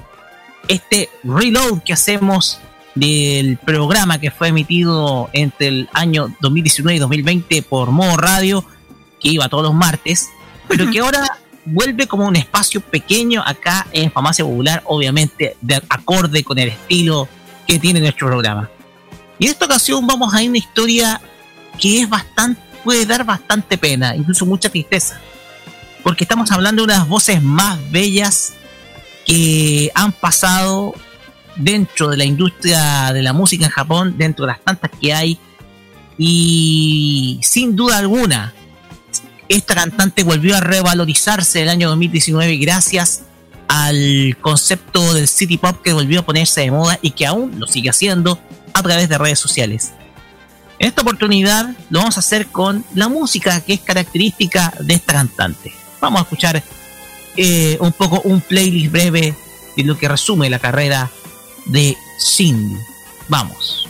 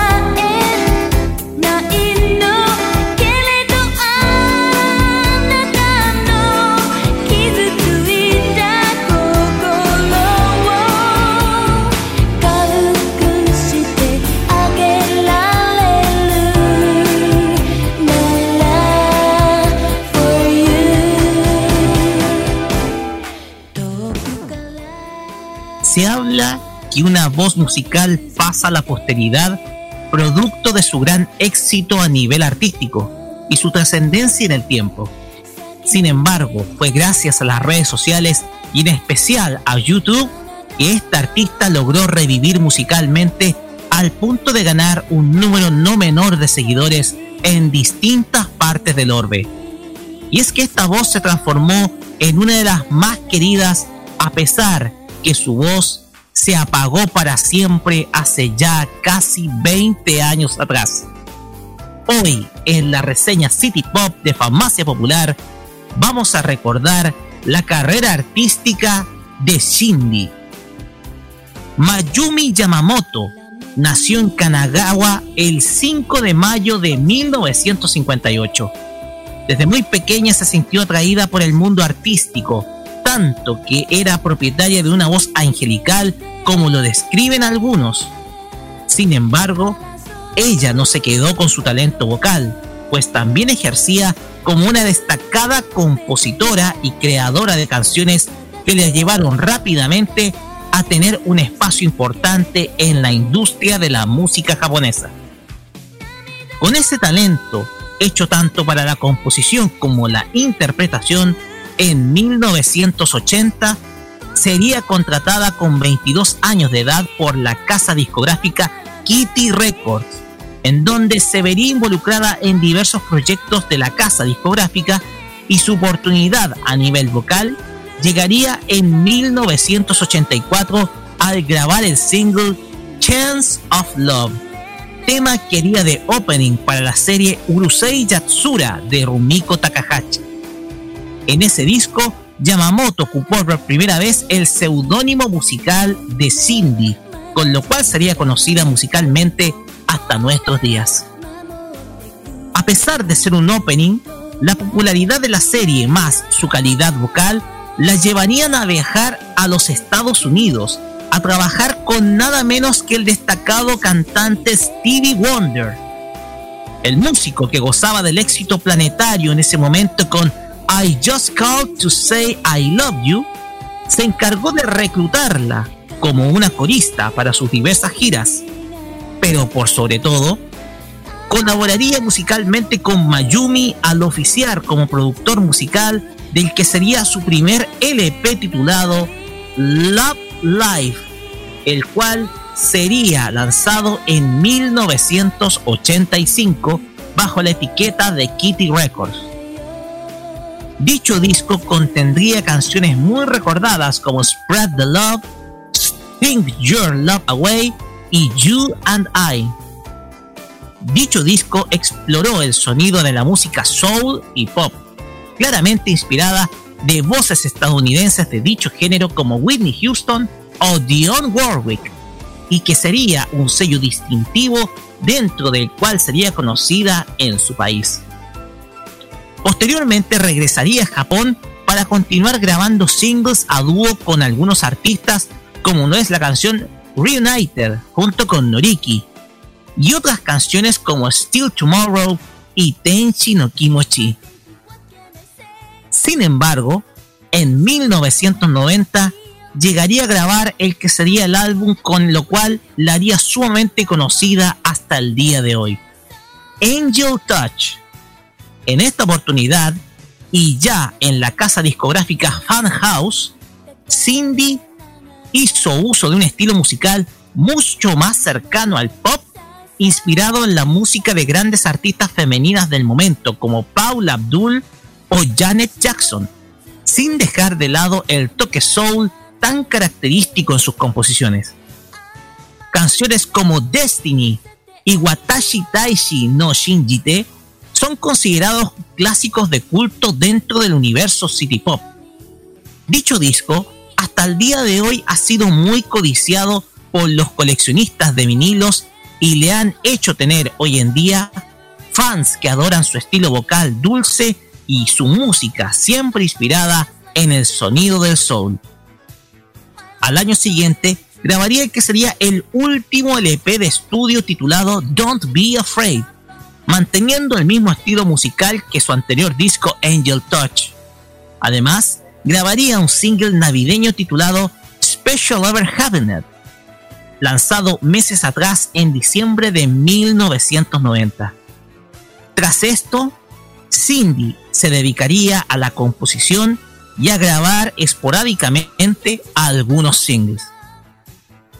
Tras grabar Don't Be Afraid en 1991, Cindy continuaría trabajando en la industria musical, pero ahora desde el ámbito de la composición, trabajando con otros artistas del mundo de la música japonesa como Tatsuro Yamashita, Yubi Matsutoya, Hiroshi Sato, Yuji Toriyama y principalmente con la idol japonesa Miho Nakayama, quien trabajaría tanto haciendo de coach como también creando y componiendo su música.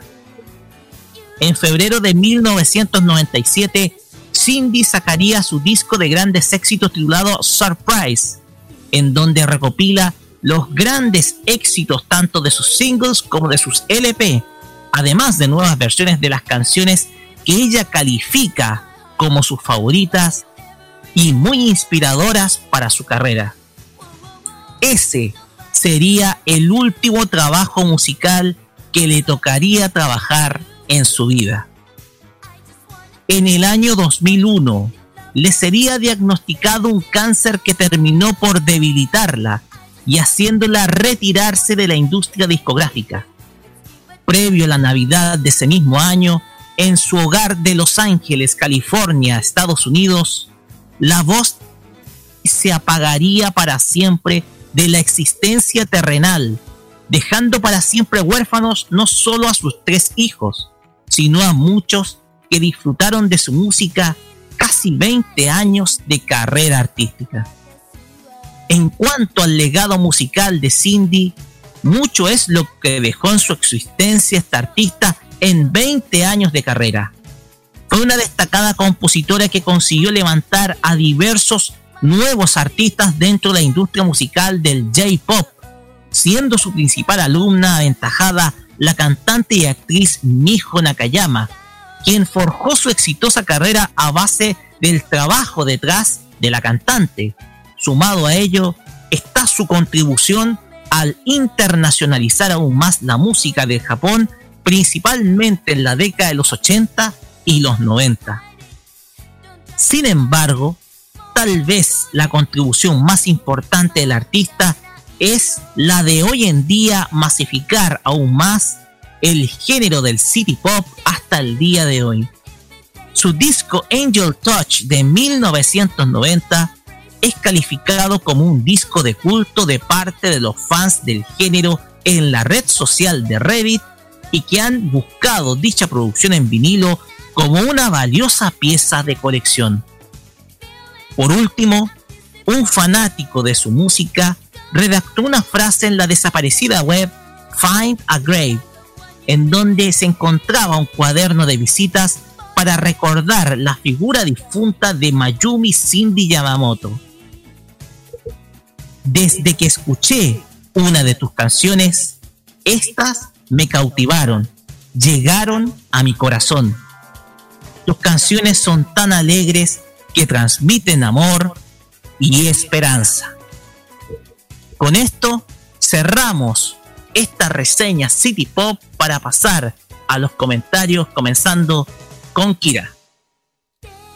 Ok, eh, que voy a opinar no mucho, pues si no, no conozco mucho del mundo City Pop, pero se nota que una artista bien destacada, bien reconocida, que hasta hoy en día sigue muy vigente. Yo, bueno, de eso es algo que yo siempre he dicho que destaco de, los de los artistas orientales, especialmente Japón, Corea, que siguen con su con lo que les gusta. Eso me gusta mucho es en el área de la música de allá. Nada, pues bien por ella, que siga triunfando. A pesar de muchos años sigue dando. Lamentablemente Kira ya no lo puede hacer lamentablemente ya no lo puede hacer. Sí, pues, falleció en diciembre del 2001. Claro. Falleció, bueno, el tema es que sigue, la siguen recordando. Yo creo que ese es el mejor legado. Sí, sí, bueno, claro, eh, con el otra pérdida entonces de lo que de este año, ya muchos ya. Eh, bueno, mi condolencia. Ojalá que los fanáticos la recuerden siempre con cariño y eso. Se sigan. Te digo que estas canciones son eternas, te digo yo. Lo que los dos años 80, nunca se olvidan.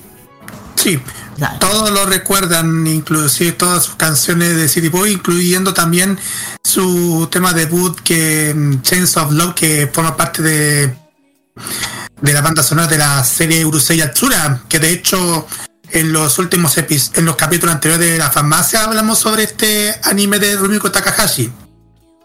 Exactamente, sí. Discografía, por el caso mío tenemos el caso de Love Life en 85, su primer álbum. Angel Touch en 1990 y Don't Be Afraid en 1991, sacó tres álbumes. Y su, bejo- y su Best Hits álbum, que fue Surprise en 1997. Después saldrá- sacarían su single como Chains of Love en 1984, Think Your Love Away en 1985, Tenshi no Kimochi en 1990. También en ese mismo año sacó dos álbumes más, dos singles más, perdón. Watashi Tachi no wo Shinjite Ite y Special Ever Happiness. Y el último, 1991, Aiga Shabishi Toki. Estos son parte de la discografía de Cindy que lo estamos recordando en estos momentos aquí en Farmacia Roque. Exactamente.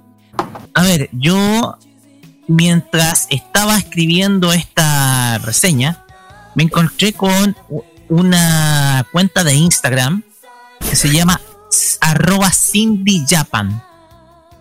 En esta, esta cuenta se nota que está administrada por uno de sus hijos, uno de los hijos que, uno de los hijos de la artista, en donde recopila diversos hechos. Fíjate que hay una imagen en donde Stevie Wonder, el destacado cantante estadounidense, visita la casa de Cindy en Japón como si fuera una amiga. Y no estamos hablando de cualquier figura, hablamos de Stevie Wonder. Quizás uno de los cantantes de soul más importantes de los últimos 50 años.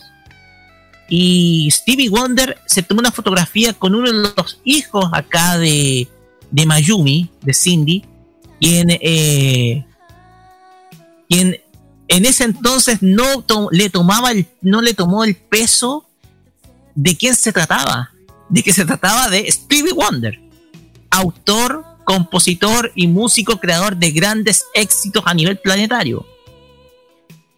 Un poco para describir la relación que tenía Cindy de amistad con el quizás el músico de soul más importante de los últimos 50 años, que es el entonces llamado en los 60 niño maravilla de la música de la música afroamericana en los Estados Unidos.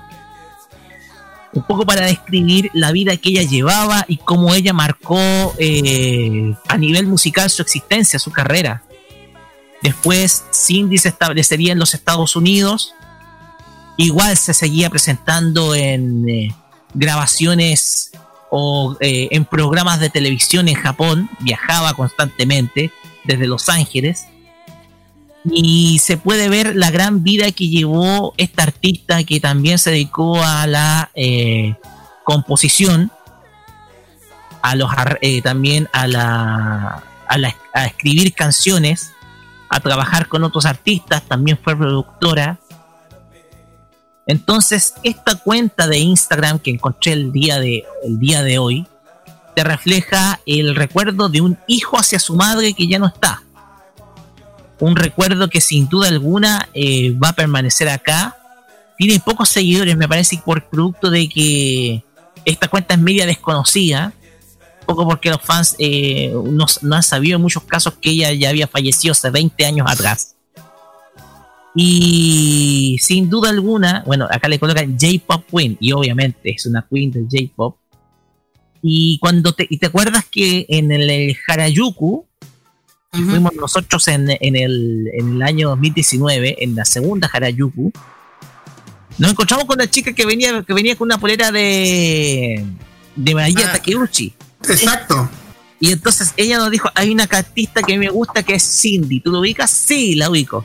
Y hay un tema que se llama Destiny. que es una composición de ella.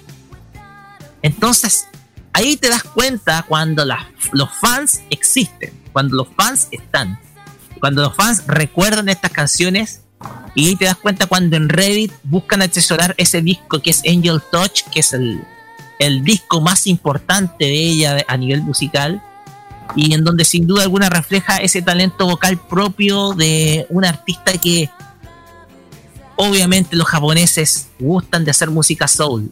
Y eso eso eso manda de manifiesto entonces me impresiona muchísimo la vida que ella, ella tuvo la forma en cómo ella es recordada por su música la forma en cómo ella ha sido querida por las personas que la siguen recordando hasta el día de hoy como una destacada cantautora y la marca que dejó en la industria musical. O sea, la historia de Cindy es sin duda alguna una historia de esas que emocionan mucho, una historia de esas que sin duda alguna lamentablemente una enfermedad como el cáncer se las llevan a muy temprana edad, pero que sin duda alguna las recordamos con su música.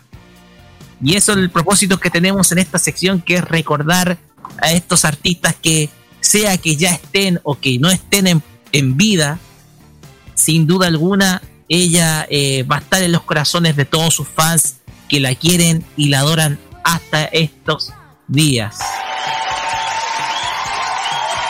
Así es, chiquillos.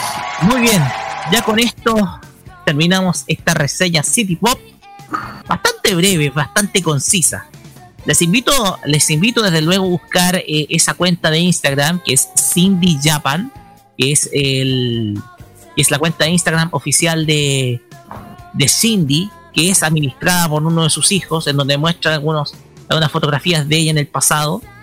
Entonces, un poco para que ustedes puedan descubrir más de esta gran artista. Por mientras nosotros nos vamos con música y vamos a escuchar dos temas. Uno, el que nos sugirió la chica, Destiny, de Cindy, un tema que nos sugirió en el Harajuku que, que colocáramos en un momento. Y después vamos a escuchar Inside of Your Love, dos temas de Cindy para cerrar esta reseña City Pop acá por Farmacia Popular. Vamos y volvemos con el Asian Top Chart.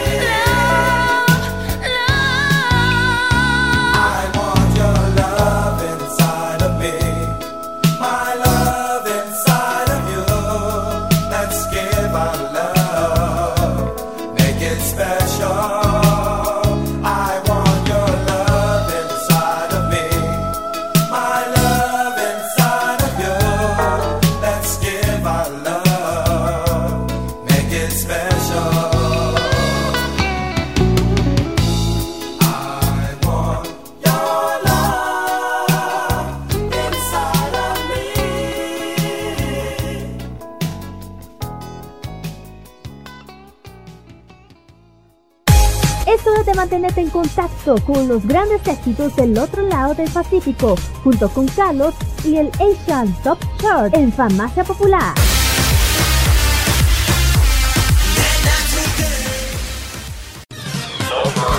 En la décima posición del ranking japonés se encuentra Ado con este tema que se llama Odo. Ya lleva nueve semanas en el ranking.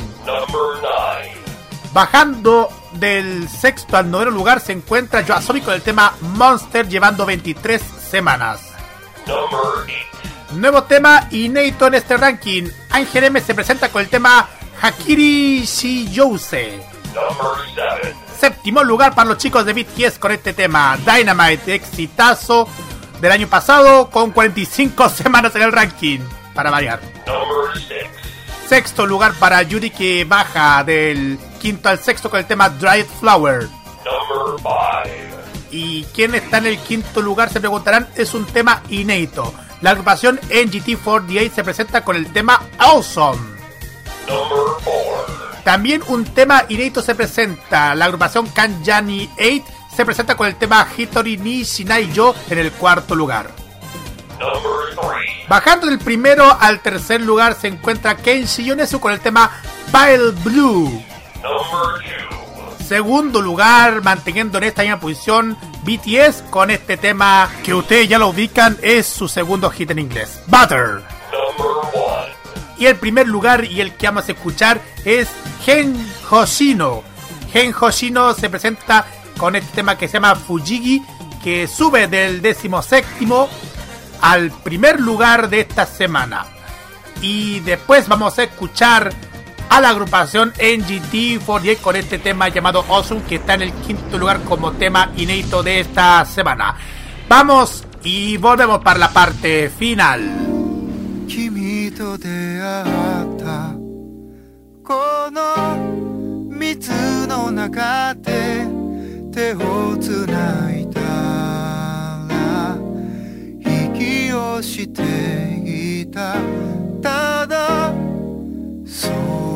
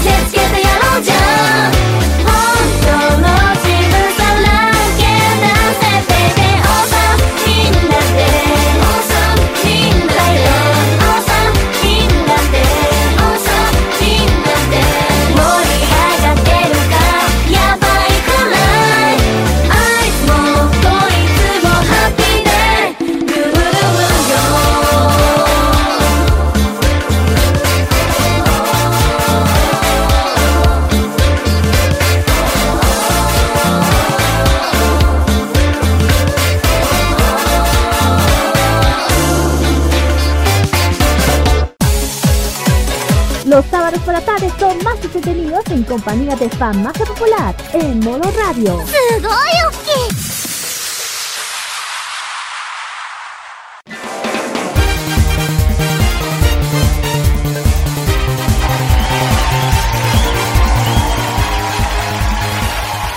Y con esta música tan movida del NGT48, así se llama la agrupación, ¿cierto? Sí, en- sí, NGT48, sí. Como si no ve ni gata, todo explicáis de fondo. Cerramos la farmacia popular de esta día, esta tarde, noche, noche ya de día sábado 3 de julio acá por Modo Radio. Y bien, despedimos con la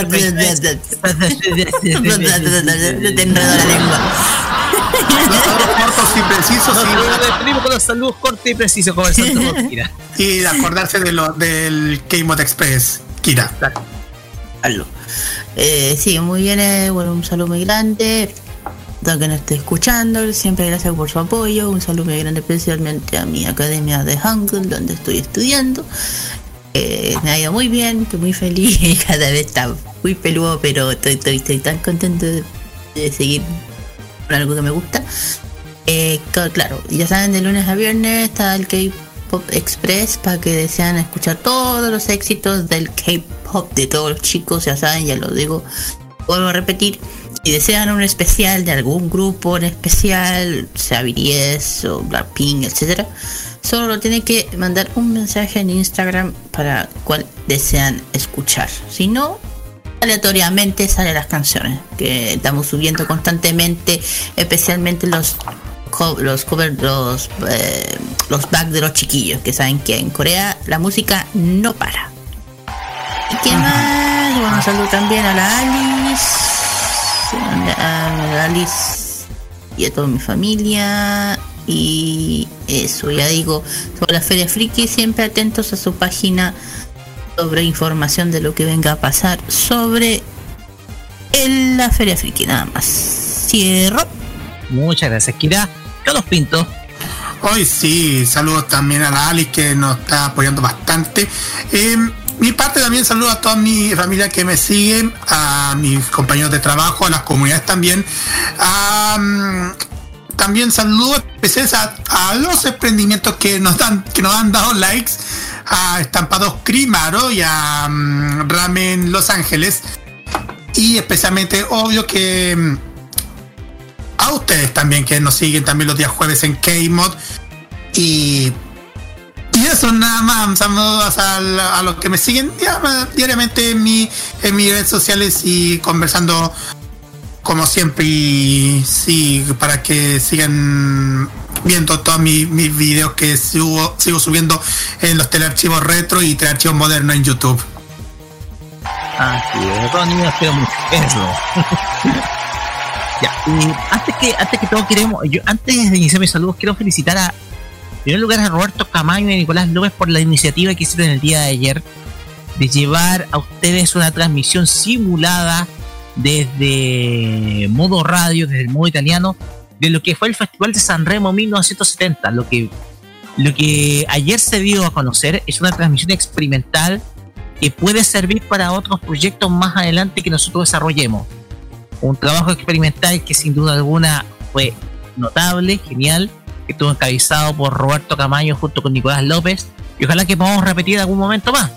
A los que nos estamos refiriendo, ustedes pueden visitar la página de nuestra fanpage de Modo Radio CL en nuestra cuenta de Facebook y ustedes pueden ver- el video en donde nosotros, eh, donde, bueno, eh, se emitió esta simulación como si estuviera en vivo del Festival de San Remo de 1970, que fue también llevado a través de la señal en vivo de modo radio y que sin duda fue un éxito. Así que mis felicitaciones a Nicolás López y a Roberto Camaño por esa gran, pero gran transmisión. Y desde luego, mis saludos especiales a todos los que nos han escuchado, sobre todo el extranjero. Y saludo a un Ernesto Corea, que nos escucha desde Nicaragua siempre. Y a todos aquellos que nos han escuchado los podcasts. Así que. Eso, ¿quieres decir algo más? Eh, sí, eh, justo se me había olvidado por en Tintero, algo que, se me había olvidado. Saludos especiales a, bueno, yo de- obvio que voy a andar saludos a la Salomé Angeli, que siempre converso de vez en cuando, pero también saludo a una persona que también es archivista, como yo, José Pérez, que conversamos diariamente a través del chat de Facebook, que ha escuchado el último el último capítulo de K-Mod y de seguro está escuchando el programa de Farmacia Popular. Así que saludos especiales también a José Pérez. eh, y eso nomás, ya cierro, chiquillos. Sí, hay que reconocer a los auditores cuando están ahí. Pues bien, nos despedimos. Recuerden que este programa se repite el día de mañana domingo a las 15 horas desde la tarde, donde ustedes pueden volver a revivir este programa. Y por supuesto, desde el lunes, nuestro podcast de Spotify y Mixcloud para que ustedes puedan revivir este mismo programa. Desde luego, ustedes pueden volver a escuchar los otros programas en las dos plataformas que les hemos mencionado. De mi parte, me despido. Será hasta un ratito más de mi parte cuando esté con el equipo de los Imbatibles. Y Carlos. Sí. Ah, sí, el jueves a las 10 de la noche tenemos. A 10 de la noche, 9 de la noche tenemos K-Mod aquí en modo radio.c. Bueno, 10 de la noche en Magallanes, obvio. Sí, obvio, obvio, obvio. Sí, 9 de la noche, 10 en Magallanes, K-Mod en modo radio los días jueves. Y como ya lo dijo la Kira, a las 5 de la tarde de lunes a viernes, 6 en Magallanes, K-Mod Express. Exactamente. Nos despedimos y ahora sí, nos vamos a ir con la canción que no pudimos ir la semana pasada. Pero como esta semana se, ya se emitió la primera semana de, esta serie que es Lady Oscar, ahora sí vamos con el ending que está a cargo de, veamos la pauta, Hiroko Suzuki y la canción Ai no Hikare Tokaye de Up Ending de la serie Versailles Novara o Lady Oscar o Rosa de Versalles, como ustedes quieren llamar. Buenas noches, muchas gracias por su sintonía y nos vemos la próxima semana con más entretenimiento friki acá en Farmacia Popular. Muchas gracias, Chao. Nos vemos chiquillos. Hasta la próxima semana. Bye bye. sayura. Bye, sayura, Mata.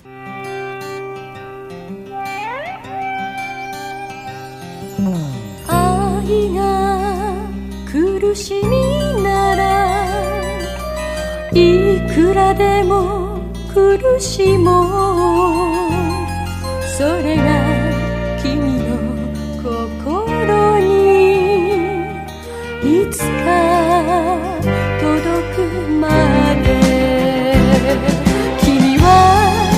光僕は影離れられない二人の絆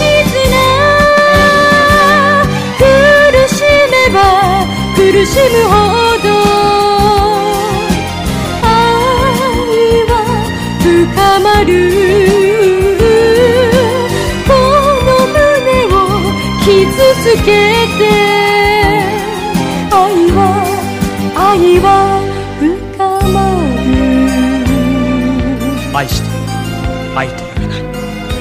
僕の目はもう君を見ることができなくなる。オスカー。君が死ぬ時にはこの僕も死ぬ時だ。永遠の愛を捧げる。君にいつの日も思い起こせ剣を置いて君を抱くのは一人の男。悲しめば悲しむほど愛は深まる。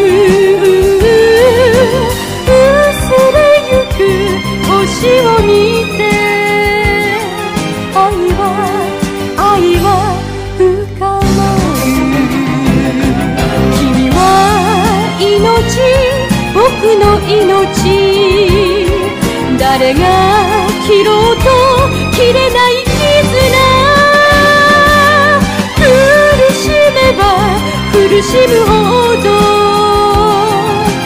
愛は深まる。この胸を傷つけ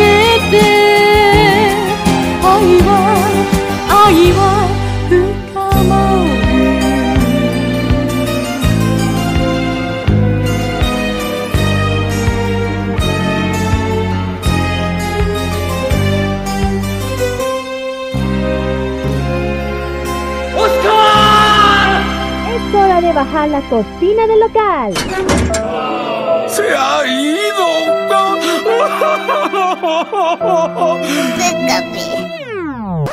Pero no te preocupes. En siete días más, Kira, Carlos, Daniel y Roque volverán a atenderte con la mejor disposición y con los mejores remedios que te harán llevar en un instante a las tierras del oriente. La Patria Friki puede descansar a partir de ahora por la Farmacia Popular. Déjate atender a partir de ese momento en modo radio. Hasta la vista. Adiós. Forward. Que les vaya chévere. Adiós. Sayonara, troncos. Adiós. Adiós. Adiós. ¡Laboten! Adiós. Adiós.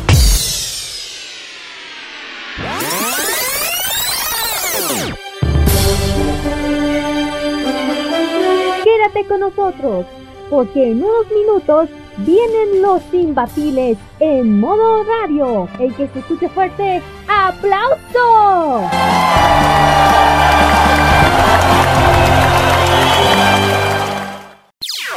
Las opiniones emitidas en este programa son de exclusiva responsabilidad de quienes las emiten y no representan necesariamente el pensamiento de modoradio.cl.